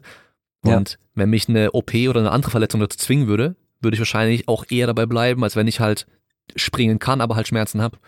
Mhm. Also das, ja, Ja. Ja, klar, das, also es sind trotzdem, es sind ein paar Kerne da drin, die haben schon eine Berechtigung, was ihre Anpassung angeht und sowas, Full Range of Motion, am langen, lange Muskellänge und so weiter. Aber das drumherum ist halt grauenhaft. ja. Oder Scheint zum Beispiel jetzt, also nach dem aufpassen, Podcast sogar noch mehr als vorher, ehrlich Ja, ja. gesagt. Jetzt Patrick pass auf. Step Down. In seinem Programm ist auch, äh, ich weiß nicht welches ist, aber eine Special Back Exercise, damit man nie wieder Rückenschmerzen bekommt. Das ist halt auch wieder so, okay, äh, irgendwie äh, dieses rein mechanistische Modell Ja. für Schmerzen so. ja, ja, die Physios rasten aus. Ja, genau. Jetzt will ich aber noch zusammenfassen, was ich gut finde oder was er auf jeden Fall gut macht. Mhm. Also außerhalb von irgendwie rein verkaufs- und marketingtechnisch, weil das macht er wahrscheinlich auch gut. Deswegen hat er auch, hat er den Erfolg, sonst hätte er den Erfolg nicht, wenn er es nicht gut machen würde. Also erstmal, dass er halt sagt, Knie über Zehenspitzen ist generell erstmal nicht schlecht, ist nicht verboten. Aber da würde ich auch sagen, das wissen wir mittlerweile. Also das wissen wir mittlerweile auch schon so in der Allgemeinheit, würde ich sagen. Ähm, genauso wie mit zum Beispiel ähm, fürs Abnehmen, dass ein Kaloriendefizit das Einzige ist, was im Endeffekt erstmal zählt. Das sieht man mittlerweile, gehst in irgendwelche dummen Facebook-Gruppen oder irgendwelche Kommentare und so weiter, bei egal was für Videos, wenn es um Abnehmen und sowas geht. So viele Leute schreiben es mittlerweile drunter, weißt du? Das heißt, die Allgemeinheit hat es mittlerweile, glaube ich, verstanden, dass es nicht schlimm ist erstmal. Wird wahrscheinlich immer noch viele geben, die glauben, oh, Knie über die Zehenspitzen ist gefährlich, aber da macht er auf jeden Fall was Gutes, weil er halt sagt, hey, das ist so nicht. Dann, was ich sehr gut finde, ist diese Progression und Regression, wie er sie auch immer dann zeigt. Das heißt, er hat zum Beispiel, er sagt, das Ziel ist irgendwie so ein Reverse Nordic Hamstring, äh, nee, ein Reverse Nordic, nicht Hamstring, Reverse Nordic. Und wie kann ich mich darauf vorbereiten? Wie komme ich da langsam hin? Und wie kann ich mir auch noch schwerer machen? Weil das fehlt auch bei Mhm. vielen Sachen. Dann haben wir Leute halt Mhm. irgendwie, keine Ahnung, ähm, lass mich überlegen, was fällt mir da gerade ein? Fällt mir jetzt gerade spontan nichts ein, aber es gibt genug Beispiele, wo dann irgendwelche Übungen so als besonders toll dargestellt werden, aber keiner weiß, wie man da hinkommt, wenn man es halt nicht schon kann. Dann auch gut, dass er Leute ermutigt, trotz äh, Verletzung und Schmerz halt irgendwie zu versuchen zu trainieren und sich da wieder aufzubauen. Ist auch wieder gut, weil auch wenn er das mit dem Schmerz gleich äh, Zerstörung äh, irgendwo auch dann schreit und sagt, was natürlich wieder Katastrophe ist, generell schon mal ganz gut, dass er sagt, man kann da was machen, um wieder irgendwie äh, schmerzfrei zu werden und so weiter, weil Stimmt. das ist so Ja, das Gegenteil das- von diesen Nocebos, was wir von Ärzten teilweise hören, was er ja auch gehört hat. Dein Knie wirst du nie wieder voll beugen können. Mhm. Ist ein Nocebo, ist total scheiße und dann, Mhm. ja, Ja, das, das ist mir auch positiv aufgefallen, dass er geschrieben hat, so, ey, du, du bist in charge, so, du bist responsible dafür, ähm, dass, dass du da was machen kannst. Das ist halt echt super wichtig, äh, da ja so eine positive Grundannahme auf jeden Fall mitzunehmen, so. Und das, das ist ja auch dann vielleicht was sehr Mächtiges, was in der Kombination mit den Übungen, die auch einen wahren Kern haben, dann auch zu einer, zu einem Effekt führen. Ja. Mhm. Das fand ich auch sehr gut, ja, das stimmt schon. Und äh, wenn man sich die Programme anschaut, die sind halt immer zwölf Wochen lang. Das heißt, die bauen auch aufeinander auf. Das heißt, wenn du die drei Programme nacheinander gemacht hast, hast du halt fast dreiviertel Jahr lang irgendwie so einen langsamen, stetigen Aufbau gemacht, wenn du halt die Gewichte dann steigerst, so gut wie du kannst. Und dadurch, dass halt dann doch keine so, ich nenne es mal, krassen Übungen drin sind, wie halt irgendwelche Kniebeugen und Dropjumps und was weiß ich was, die halt dann vielleicht für viele zu viel Belastung sein könnten, wenn man sie machen würde, nimmst du dir halt erstmal viel raus, was dann erstmal auch zu viel Schmerz provozieren könnte oder halt eben zu viel gewesen ist. Und das ist ja auch dieses, äh, was ich bei vielen sehe, die dann, die dann durch seine Programme irgendwie einen Erfolg hatten. Also der Dani, der bei mir jetzt im Podcast war vor ein paar Folgen, da bestes Beispiel. Der hat früher schwere Kniebeugen und Bankdrücken alles drum und dran trainiert. Der war schon sehr athletisch, der war sehr stark. Und wenn der dann aufhört, mit diesen Sachen zu machen, die vielleicht zu viel am Schluss dann waren, mit seinem ganzen anderen Training noch und eben so weniger belastendes Training macht, kann es halt einfach das, Rezept gewesen sein, was ihn halt sich für die Zeit lang besser fühlen lässt. Weil er halt einfach diese krasse, harte Belastung gar nicht mehr mit drin hat. Weil halt ja. viele von den Übungen einfach auch nicht so belastend sein können, weil sie halt zu instabil und äh, sonst irgendwas halt sind, ja. Und dass du halt erstmal die Basics, Standards schaffen musst, bevor du weiter Programme machen kannst. Ja. Das heißt, bevor du irgendwie so ein krasses Sprungprogramm machen könntest, müsstest du erstmal die ganzen Standards schaffen, wenn man sich dran hält. Und das schaffen viele wahrscheinlich halt äh, nicht innerhalb von ein paar Wochen, sondern die brauchen da wahrscheinlich sehr, sehr lange. Und ähm, das kann halt eben sein, dass dann genug Zeit war, dass sie halt dann schmerzfrei sind. Aber die Frage ist dann am Schluss immer noch, okay, wenn sie mit Sprüngen dann anfangen und halt äh, Leute, die solche Programme machen, die kaufen dann wieder ein Programm für Sprungkraft. Und wenn sie halt ein Sprungkraftprogramm nehmen, wo es am ersten Tag mit Hürdensprüngen losgeht, dann ist danach wieder vorbei wahrscheinlich. Mhm. Ja, ja, stimmt schon. Also, was, was ist das Fazit? Ihn im äh, Reverse Nordic Curl ans Geländer fesseln und so lange ähm, Reverse Nordic Curls machen lassen, bis er aufhört, äh, so in Superlativen zu sprechen. Ja, schön wäre es. Ist ja das, ja, das ist halt das Problem. Ich glaube, Leute, die jetzt die Folge gehört haben, die merken eigentlich recht schnell, um was es uns eigentlich geht. Dass es uns gar nicht um die speziellen Übungen und sowas geht, sondern meistens um diese Superlative und diese pauschalen Aussagen und so. Dass die halt mhm. oftmals einfach, was heißt oftmals? Ich bin es fast pauschal, wenn ich sage, dass halt fast immer so pauschale Aussagen eigentlich scheiße sind. Und halt nicht mhm. auf alle zutreffen können. Und so ist es halt leider auch. Mhm. Ich, ja, ich finde das auch interessant, wenn ich überlege, was ich für einen Aufwand betrieben habe. Also jetzt rein von Erfahrung her, von Wissen her, Erfahrung selber betroffen gewesen zu sein, meine traurige Geschichte, äh, aber dann auch als Betreuer quasi, was dafür, also wie komplex, was da eingeflossen ist. Was ich am Anfang, ich weiß noch, ich habe eine Studie am Anfang gelesen, die aber nur darauf hingewiesen hat, dass möglicherweise das einen positiven Effekt hat. Ich weiß nicht, ob ich das hier schon mal im Podcast gesagt habe. Äh, diese, äh, ich glaube, Querfriktion mit Gua Sha, das war so traditionelle chinesische Medizin mit so einem Jadestein, also muss kein Jadestein sein, gibt da verschiedene Tools, auch so Metalltools, so Schaber. Ja. ja, genau. Und ich weiß noch, dass ich mir so ein Ding dann gekauft habe, auch nicht teuer, Amazon, irgendein Fake-Ding, keine Ahnung. Ähm, und dann da rumgerieben habe, so es hat natürlich überhaupt nichts gebracht, aber es war auch, man muss zugute halten, es war nur so, es gibt äh, positive Hinweise, vielversprechende Hinweise dafür, dass das eventuell und so weiter. Ähm, und das war, das ist, das ist schon lange her, das ist 2017 äh, oder 18, ich weiß es nicht mehr.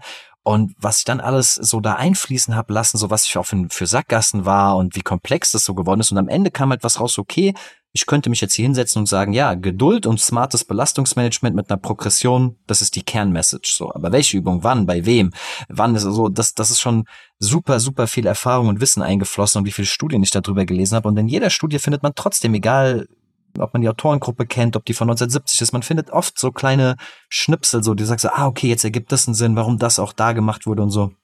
Und wenn ich mir dann überlege, so wie, wie schnell da auf so einer Internetseite dann halt so diese sich wiederholende mit Superlativen gefüllten Dinger da runtergerockt werden, äh, schon krass, also. Vor heftig. allem halt dieses eine Rezept für alles. Und für ja, jeden, so, ja. das, das ist halt das Problem.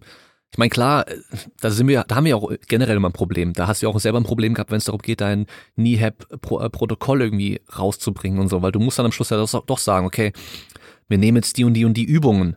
Und mhm. dann musst du dir halt vorher genau mhm. genau überlegen, okay, was ist, wenn jemand die Übung gar nicht ausführen kann? Ja, ja. Und, und dann musst du denen ja auch irgendwie sagen, okay, pass mal auf, wir haben hier vielleicht drei verschiedene Übungen, die du machen kannst. Probier die mal aus, guck, welche für dich gut funktioniert. Das heißt, ja. organisatorisch, du hast die Möglichkeit gar nicht, die zu machen. Ja. Also bei ihm natürlich auch gut mit diesem Zero-Programm, komplett ohne Equipment. Aber da kommt man halt immer nur bis zu einem gewissen Grad so. Irgendwann braucht man halt doch meistens so ein bisschen was. Und ja, deswegen, es ist halt schon auch nicht ja, einfach. Ja. Weil, ja, wenn Leute dich fragen, hey, wie soll ich trainieren? Puh, es kommt drauf an. ja, mhm. aber dann hast du denen halt erstmal auch nicht geholfen. Aber mhm. halt den ja, direkt sagen, genau so ist halt auch Kacke. Nee, auf jeden Fall, nee. Deswegen ist, also das, das mache ich auch sehr transparent, ist bei bei Patella-Tendinopathien der entscheidende Faktor, das hast du am Anfang ja angesprochen, ähm, die, äh, die Längenänderung der Patella, das ist letzten Endes so der, ähm, der Faktor, auf den es ankommt, um positive Adaptationen auszulösen, ja. Und da gibt's halt Bereiche, das hast du, glaube ich, vorhin angesprochen, in denen passiert gar nichts, da wird die understimulated, dann gibt's Bereiche, da führt eine positive Adaptation, wird ausgeführt und dann gibt's halt Overstimulation, also dann letzten Endes äh, traumatische Verletzung.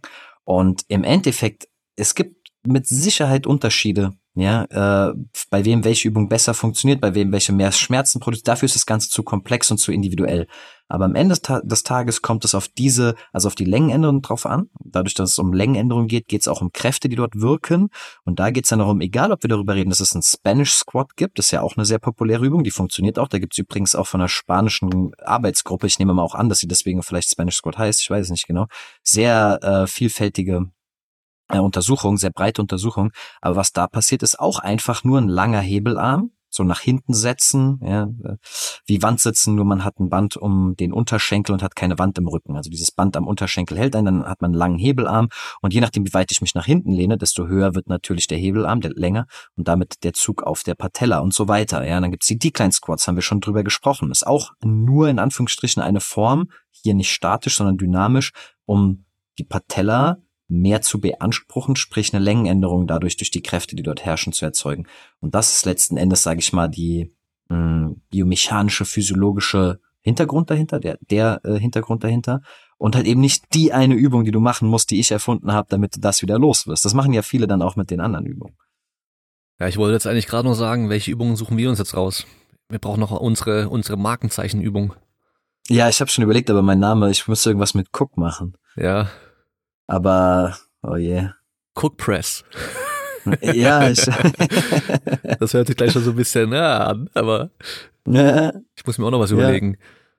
Ja, mit meinem Namen weiß ich nicht. Ähm, auch ein bisschen. Ja, blöd. aber Said ist doch geil. Nein, ist doch, ist doch super. Ja, stimmt. Der gibt auf jeden Fall was her. aber wenn du es wenn du's Curl nennst, irgendwas mit Curl, dann kannst du schon eine Menge, weißt du, du kannst, kann Bizeps Curl sein kann. Ah, ich muss Black irgendwie, ich muss irgendwas machen, was nicht gleich jeder schafft, irgendwie mit einem Backflip mit drin oder sowas. Irgend, irgendwas Dummes, weißt du, was auch nichts bringt. Cook Curls.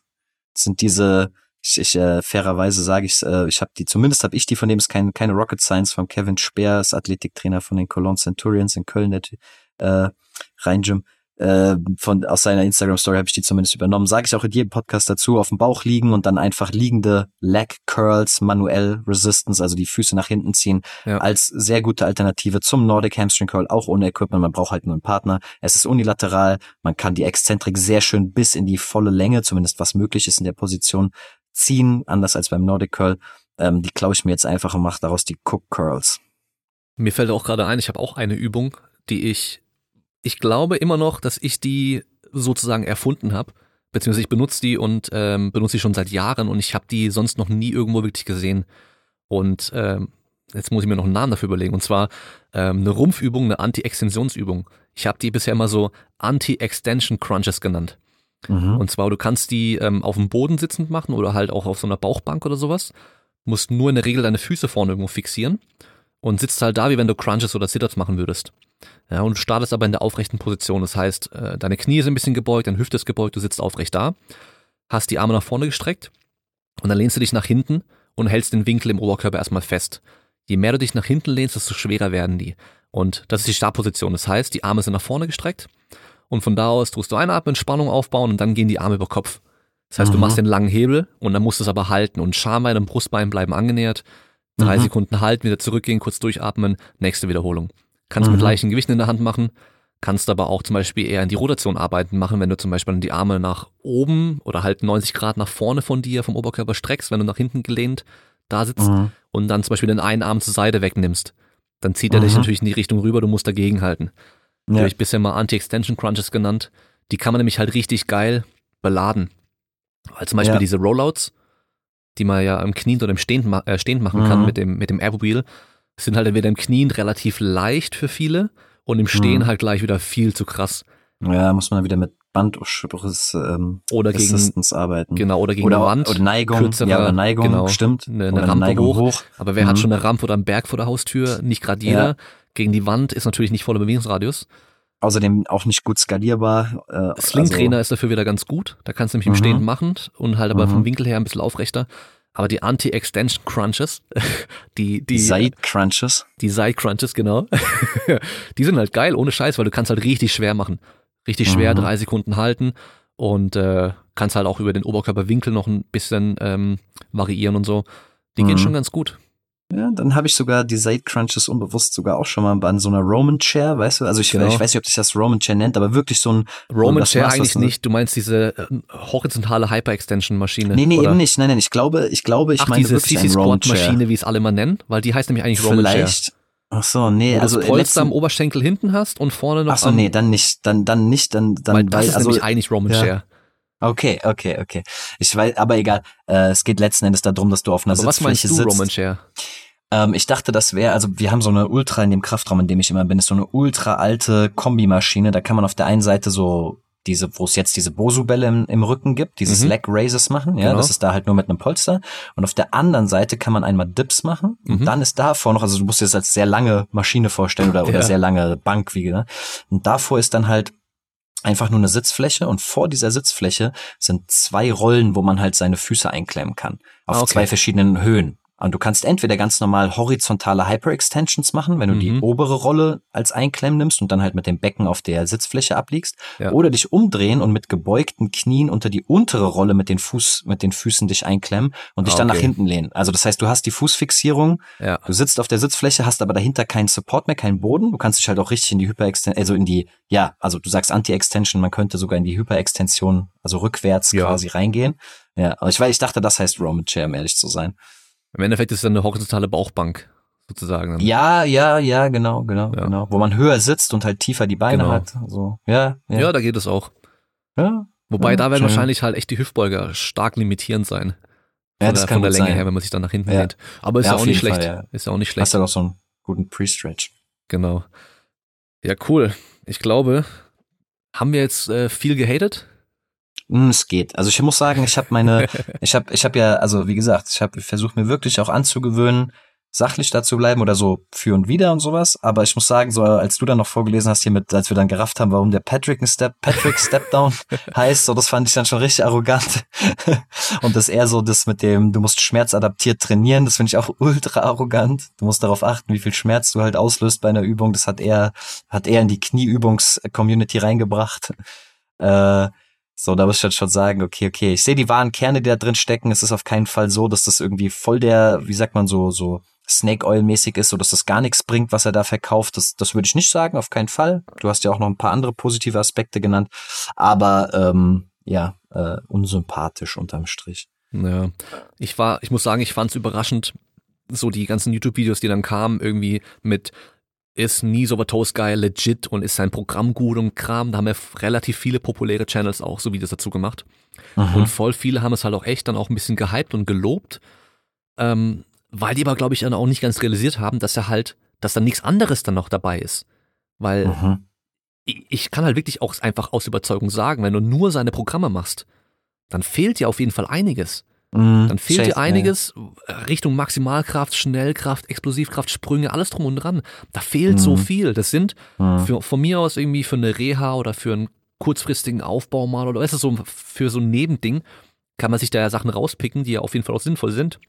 Aber nur das als Training machen, da fehlt halt viel zu viel. Das ist halt, ja, weiß nicht, wie ja. wenn du halt ähm, nur langsam joggen gehst und eigentlich ein Sprinter sein willst irgendwie. So mhm. ungefähr. Ja, ich verstehe dich. Ja. Aber gut, dann würde ich mal sagen, sind wir am Ende für heute, oder? Ja, haben wir auch, äh, was haben wir? 1,50 oder so? Ja, ja, kommt hin. Passt. Geht mal schnell rum.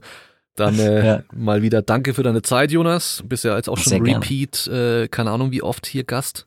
Vier oder fünftes Mal oder sowas um den Dreh. Ja, ich glaube auch viertes Mal. Viertes ja. Mal. Ja, immer gerne wieder. Ich, äh, sehr angenehm. Ja, müssen wir mal, mal wieder, bald mal wieder live oder vor Ort irgendwie was machen. Hm. Und dann, äh, ja, an alle Zuhörer, wir hören uns wieder beim nächsten Mal und bis dahin bleibt stark. Ciao. Tschüss.